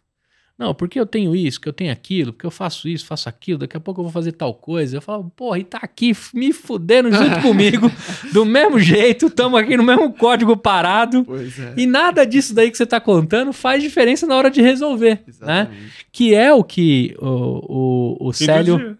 Não, então, que é o que o Célio fala o seguinte, cara, a Impacta, é, ele tinha muito claro que depois ele queria transformar aquilo numa universidade e construir aquilo pelo caminho. né? Esse era o propósito principal dele. Quando você fala pra mim que uma federal e um cara no supletivo do ensino médio É. tem a mesma condição de entrega, Exato. a parada aqui é outra. É outra, é sobrenatural o É- negócio. É, insano. É insano, A gente entendeu? viu- E lógico, tem suas importâncias cada um. Exato. A Eu, gente- não, eu não, eu não gente- menosprezo nenhum, A né? gente sempre fala uma coisa muito clara. Existem dois, existem dois erros estruturais no, no Brasil, talvez no mundo inteiro, mas assim, no Brasil é, é muito, é muito claro e fácil de ver. Faculdades não ensinam o que precisa ser ensinado para Não, não, não ensina. É, pode ser dois anos, pode ser quatro anos. Pode ser Pode 10. ser doze. É, Vai ver teoria e não vai sair do loop o while for. é. Se não Certo? colocar a mão no aí. código. Não, não. Você não. já rodou um API, um back-end no código? É. O seu professor vai falar back what? Ah, que? Tipo assim, É. Cara, você sabe que o meu sócio aqui, o Wellington, ele tem um podcast, eu vou te convidar, é, vou, vou passar pra ele essa já aceitei. entrevista. Chama PPT não compila. Que é, cara, é, bom, né? Porque ele é arquiteto de software, né? Ai. E ele vem da, ele vem destruindo aquela filosofia que é maravilhoso. No PPT é tudo lindo. Ô, meu amigo, você já codou essa porra aí pra ver se vai dar resultado, né? Que você vai ser construído ou não? Inclusive ele fala muito isso e desmistifica no podcast. Inclusive se a, se a galera quiser conferir lá é muito bom. É bem técnico, mas é, é- tem várias discussões. Que é justamente nesse ponto que é crucial, assim. Cara, na hora do vamos ver, não tem classe social, não tem. Cara, e aí? O que a gente quer saber é quem vai pedir a pizza hoje, porque nós vamos até as quatro da manhã. Enquanto essa porra não entrar em produção, nós vamos até a hora que precisar.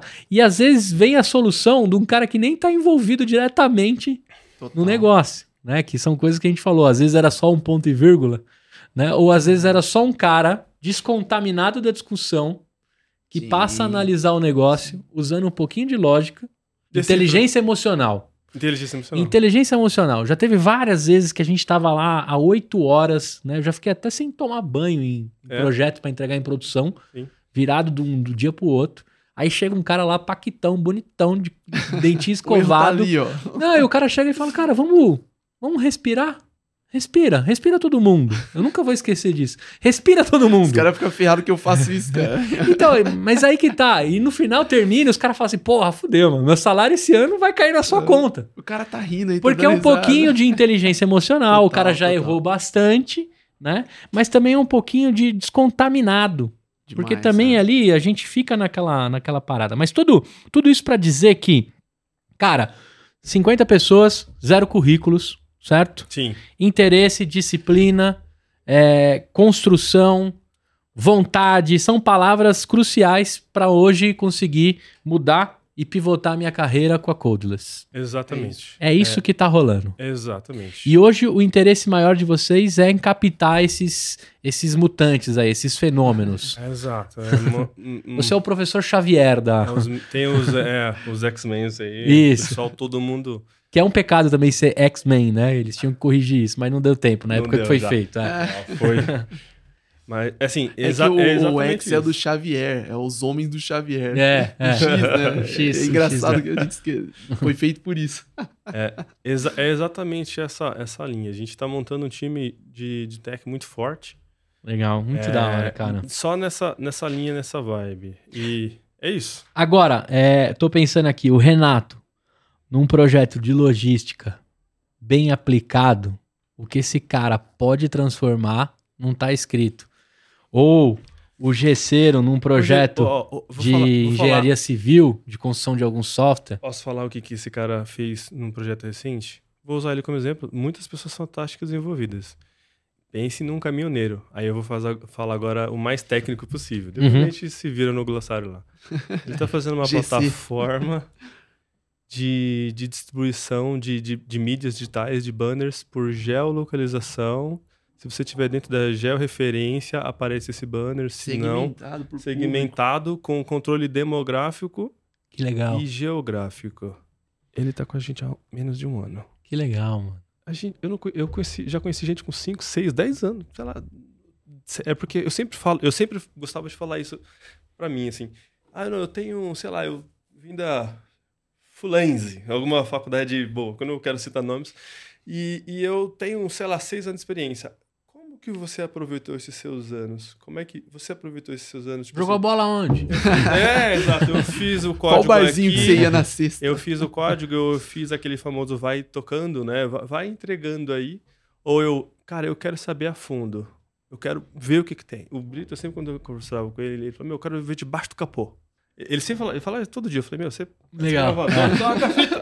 E ele, não, eu quero saber o que tem debaixo do, do capô. Como a gente faz? Aí eu falei, ah, quer aí, então, essas, essas, essa cultura, esse, esse respeito, assim, esse, né, essa inspiração, fu- funcionou de uma tal forma que as pessoas elas aprendem muito mais rápido. E se você ficar colocando, é, ver um, um, um novo cirurgião do lado do melhor cirurgião todo santo dia, ele vai ser muito melhor do que ele seria numa linha natural da vida. Sim, total. Então, ó, quem, quem curtiu, entendeu a missão, a filosofia, o propósito, tem um cara aqui que é vivência pura. Né? Depois a gente vai fazer mais discussões. Eu vou convidar vocês para mesas e discussões de tech também, para a gente Massa. simplificar. Vamos? Mas entra lá em codeless, codeless.io, Isso. que é Q-O-D-E-L-E-S-S.io, né? Isso. Esse é o site, você se cadastra, vai entrar numa fila, e se você tá afim de mudar a sua carreira, de construir algo dentro de tech, não se preocupe com a sua idade, não se preocupe com a sua origem, não se preocupe com o seu currículo, aquele monte de certificado que tá guardado na gaveta que não serve para nada, Joga fora. joga fora. Joga fora. Esses caras aqui estão de olho e esperando a sua vontade. É sobre isso que a gente está falando aqui.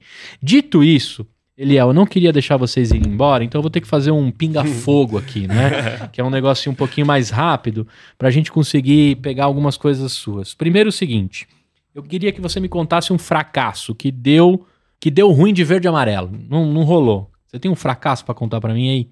Aprendi, nunca mais faço isso. Tenho bastante, mas bastantes. É, algum que só fracassa e só ficou fracasso. Só fracasso. Tá lá na sua sala de fracassos e Mural da aprendizados. vergonha. Isso aí. Mural da Mas vergonha. virou aprendizado. Virou. Isso. É, eu tentei uma vez em, empreender, eu saí de uma, uma carreira que eu já tinha construído para montar uma fábrica de software e montei um com capital próprio. Então eu peguei uma renda e montei uma plataforma de software e saí para tentar evoluir, vender ela. Vender um Cheguei- CMS da vida aí. Exato, um WordPress. Brincadeira. É, Era pro ramo de segurança do trabalho, segurança pública, só que eu é, coloquei um dinheiro no Delta Zero, não olhei o Delta. E vi a, a, o- a água batendo e não, não tomei uma ação. Isso levou uns um ano, mais ou menos. É, eu, como uma pessoa que empreende, eu não vendi. Não vendia. Nunca mais cometo isso. Foi muito amargo, assim, de um jeito assim que eu me arrependo. Você sabia, você era delivery, mas não era comercial de jeito a nenhum. primeira- Eu sempre fui comercial. Eu, Ah, é? eu- muito. Ninguém vende melhor do que eu. Software não existe. Mas eu não vendi. Eu foquei. Eu, eu fui muito xiita no negócio. Uhum. Não seja muito. é, como é que eu falo? Sabe? Maluco, insano pela coisa. Tem- Perfeito. seja Fanático, dosado. né? Fanático. Tô tentando Fanático, achar isso. essa palavra.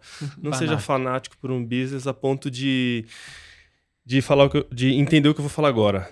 O que que é a, a, a lei de Murphy? É tudo que pode dar Mano, errado vai dar errado? Não é nada que não possa dar errado que vai dar errado. Não é errado. Lei de Murphy é tudo que pode acontecer, vai acontecer. A gente sempre fala que dá errado porque dói mais. É. Mas a de Murphy, na verdade, na, na, na linha íntegra mesmo, tá até no filme inteiro estelar lá, o cara fala pra filha dele, que chama Murphy, fala, por que meu nome é Murphy?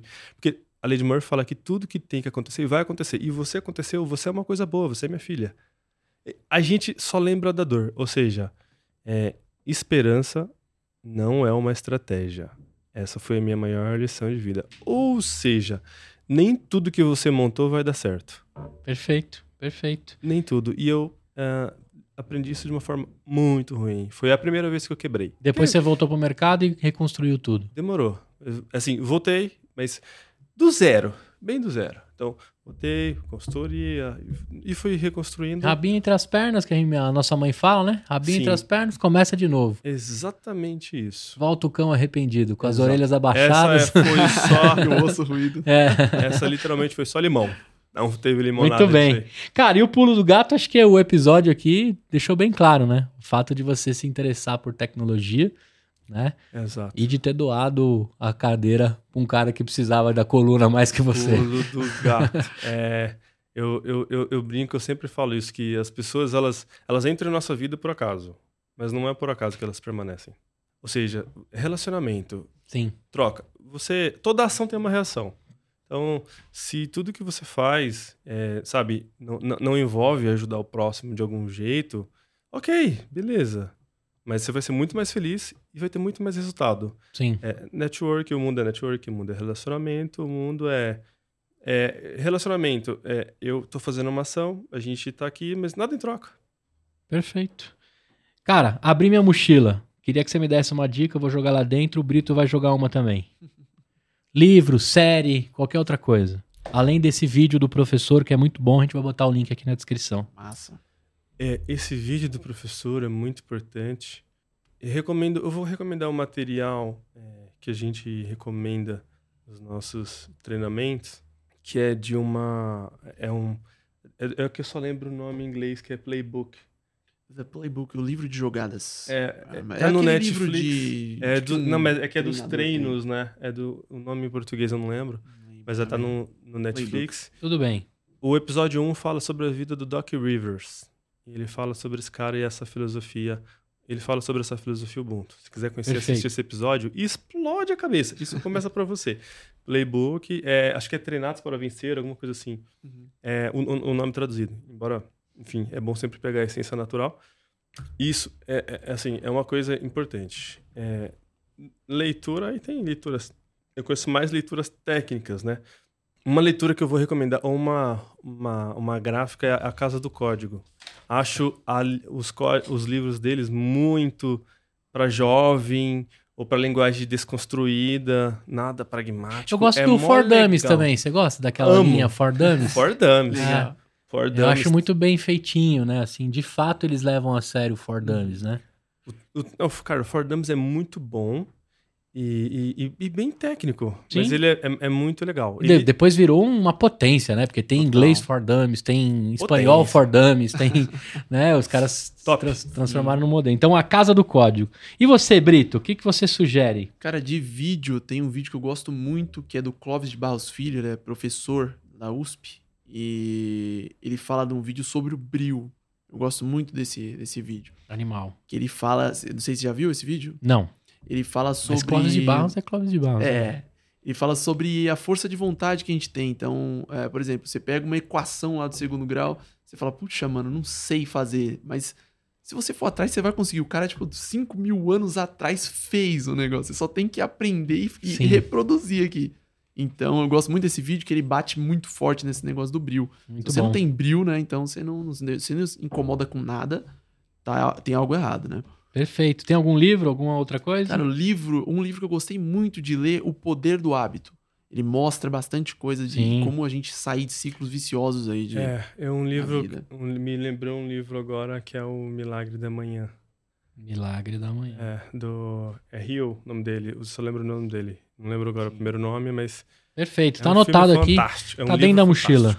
E por último, e não menos importante, a gente já passou as redes. Quais. é, o site a gente falou aí, as redes sociais, Instagram, como é que tá lá da Codeless? Tá Co- colders.io em tudo. Tudo com Tudo.io. É, LinkedIn, LinkedIn Instagram. É. Perfeito. E, cara, por último e não menos importante, qual é a próxima convidada? Eu já vou pedir uma mina, assim, empreendedora, porque tá difícil encontrar as mulheres empreendedoras dentro da minha rede, né? Da minha Cara, bolinha de meia. Eu eu- queria romper ela aí. Preciso pensar. Você pode me passar depois um Passo nome. depois. Isso. Passo depois. Uma depois. empreendedora foda pra vir aqui na quarta ou na quinta temporada. A gente vai Legal. correr o ano todo de 2023, Massa. Top. mas deixar aqui bonitinho. E por último e não menos importante, pra gente dar uma moral pros negócios urbanos, tem alguma coisa no caminho da sua casa, do seu bairro, algum cara ali que tá, né, merece ser, é, ser visitado, um dogão, uma floricultura, o que que tem aí de negócios urbanos lá na sua, na Cara, sua goma, Brito? Eu tenho uma em Jundiaí. É, É. não pode ser picanharia, hein, mano? Porque lá só tem picanharia. Não. Tô brincando, eu já morei em Jundiaí, ali em, em- Caraca, em frente Eloy Chaves ali. Como chama? Eu Aquele moro bairro? lá. É? É. Não, mas eu morei em frente. É o, eu morei no Verdana ali. Medeiros, alguma Medeiros, Medeiros, bairro de Medeiros. Morei em um ano e meio. Saudades de Jundiaí, mano. coisa. Jundiaí, bom, caramba. Jundiaí é Tem um lugar bom. lá chamado Mama. Mama. Mama, com dois M's no final. Dois... É, é eles têm a melhor feijoada do planeta Aí, Terra. animal. Pronto. É, e é um lugar bem urbano, bem rock and roll, assim. O animal. dono de lá é top. top. A, a pessoa, a esposa dele que cozinha. Não existe a melhor feijoada igual deles. Não existe. Então, tá, tá dada a dica. Sim. Em Jundiaí, mama, feijoada. Massa.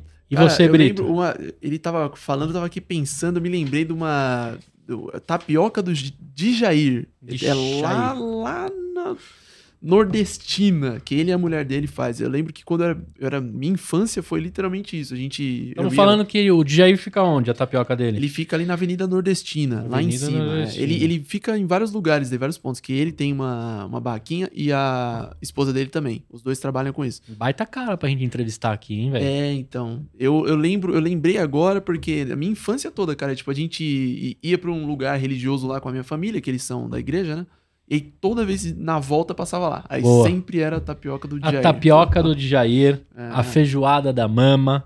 Esses são os negócios urbanos espalhados por essa cidade maluca, esse estado, né? A gente pegou aí um pouquinho de Jundiaí também. Uhum. A cidade está em forte expansão também. Ficou caro o metro quadrado em Jundiaí, meu. A galera, no, galera descobriu aí no home office que lá é maravilhoso de morar, né, velho? Exato. Lá é o. Nova do- Campinas? O, o dormitório de São Paulo. É. Não. É que é, é mais- é a metade de Campinas. É de mais, São é Paulo. mais pertinho. O cara morava, chegava em 40 minutos em algumas coisas aqui, viu? Jundiaí, Jundiaí é é o, é o Caipira Gourmet. É o Você- Caipira Você tem lá a- o campeonato da Miss Pé de Barro, mas na verdade, na verdade, tá chique, o barro tá caro. né? É, o barro tá caro. Muito bem. Cara, adorei entrevistar, conversar com vocês. Legal. Uma transformação. Acho que o principal ponto aqui desse episódio é mostrar que é pra todos. Acho que isso que é um uma mensagem importante que a gente deixa aqui. E a construção dentro de alguém com as dificuldades é, é, e as barreiras que você precisou passar, você atropelou todas. Acho que isso também é uma mensagem importante como mentor, como construção de vida. Aí você também, ele é o direto de São Miguel Paulista, Zona Leste. É nós, hein? É nós, mano. Pertinho. Pertinho. pertinho. eu, fa eu falo que as empresas, elas precisam, é, assim, ser mais participativas nisso e a Codeless, a gente faz esse papel. É, tem empresas que elas falam, eu quero, sei lá, montar meu time de software, eu quero, sei lá, é, contratar uma empresa. Chamem a gente, o jeito de patrocinar essa boa ação é, vocês conseguem treinar pessoas pra gente? A gente tem esse serviço de, eu tô treinando um, um squad e te entrego ele pronto em seis meses a um Rodando. ano. Rodando. Rodando faço o seu projeto e entrego ele para ti na tua esteira. Perfeito. A gente tem isso e é uma forma que fez a gente crescer muito organicamente. E tem uma coisa muito interessante. Colhendo no quintal dele, né? Que ele mesmo é, faz exato. uma o, hortinha dele. O turnover, nossa, é quase zero. Que legal. Para software, é até estranho a pandemia. É. Mas a gente também tem essa coisa, porque na verdade, vou encerrar com uma coisa assim. as empresas convencionais, as software houses, elas usam pessoas para entregar projetos. A Codeless usa projetos para entregar pessoas. Que legal. A gente tem uma psicóloga para 50 pessoas. Ela fala com uma por uma. Para a gente sempre manter o tal do, do buffer, quiet quitting, sei lá, tento, hoje tanto nome pro tal do burnout, né? Tem uhum. até apelido. A gente sempre cuida muito disso, mas entrega um cara, um profissional ferrado, assim, de programação. A gente tá para marcar uma, um desafio aí com, a gente vai pegar algumas big techs, algumas empresas grandes nacionais, vamos desafiar no código, fazer uma hackathon. Que legal. Por quê? Porque a gente é uma empresa de juniors. Pro mercado, né? Pro mercado, mas pensa em juniors Super Saiyajins. Super Saiyajins, muito bem. Encerramos esse episódio com um pouco do que dá para ser feito, um pouco que você pode, né? A minha melhor versão é a sua versão, né? Exato. A minha melhor versão é a sua versão, é isso? Quanto melhor eu sou, você é. Quanto melhor quanto, eu sou. Quanto melhor eu sou, melhor você é. Exato. Dentro da filosofia Ubuntu e na construção de uma empresa com todas as frentes sociais e, de fato, ajudando esse país a mudar a figura. A gente já sacou que na mão dos, dos caras aí, independente da cor de bandeira, não vai rolar. Pela mão dos políticos não rola. Pela mão dos empreendedores, das empreendedoras, de quem gera renda, gera abundância, gera de fato oportunidades para a gente construir um país, um monte de gente cheio de vontade. Encerro aqui mais um episódio incrível. Na descrição, se você chegou aqui pela turma, pela rede do Eliel e do Brito, segue o meu canal. Eu sou novinho no YouTube, mas velhinho lá no Spotify. Um podcast sério. Aqui a gente conta histórias empreendedoras de verdade. Eu te vejo no próximo e tchau! Pode dar tchau pra galera aqui. Falou, galera. Um abraço. Valeu. Até a próxima.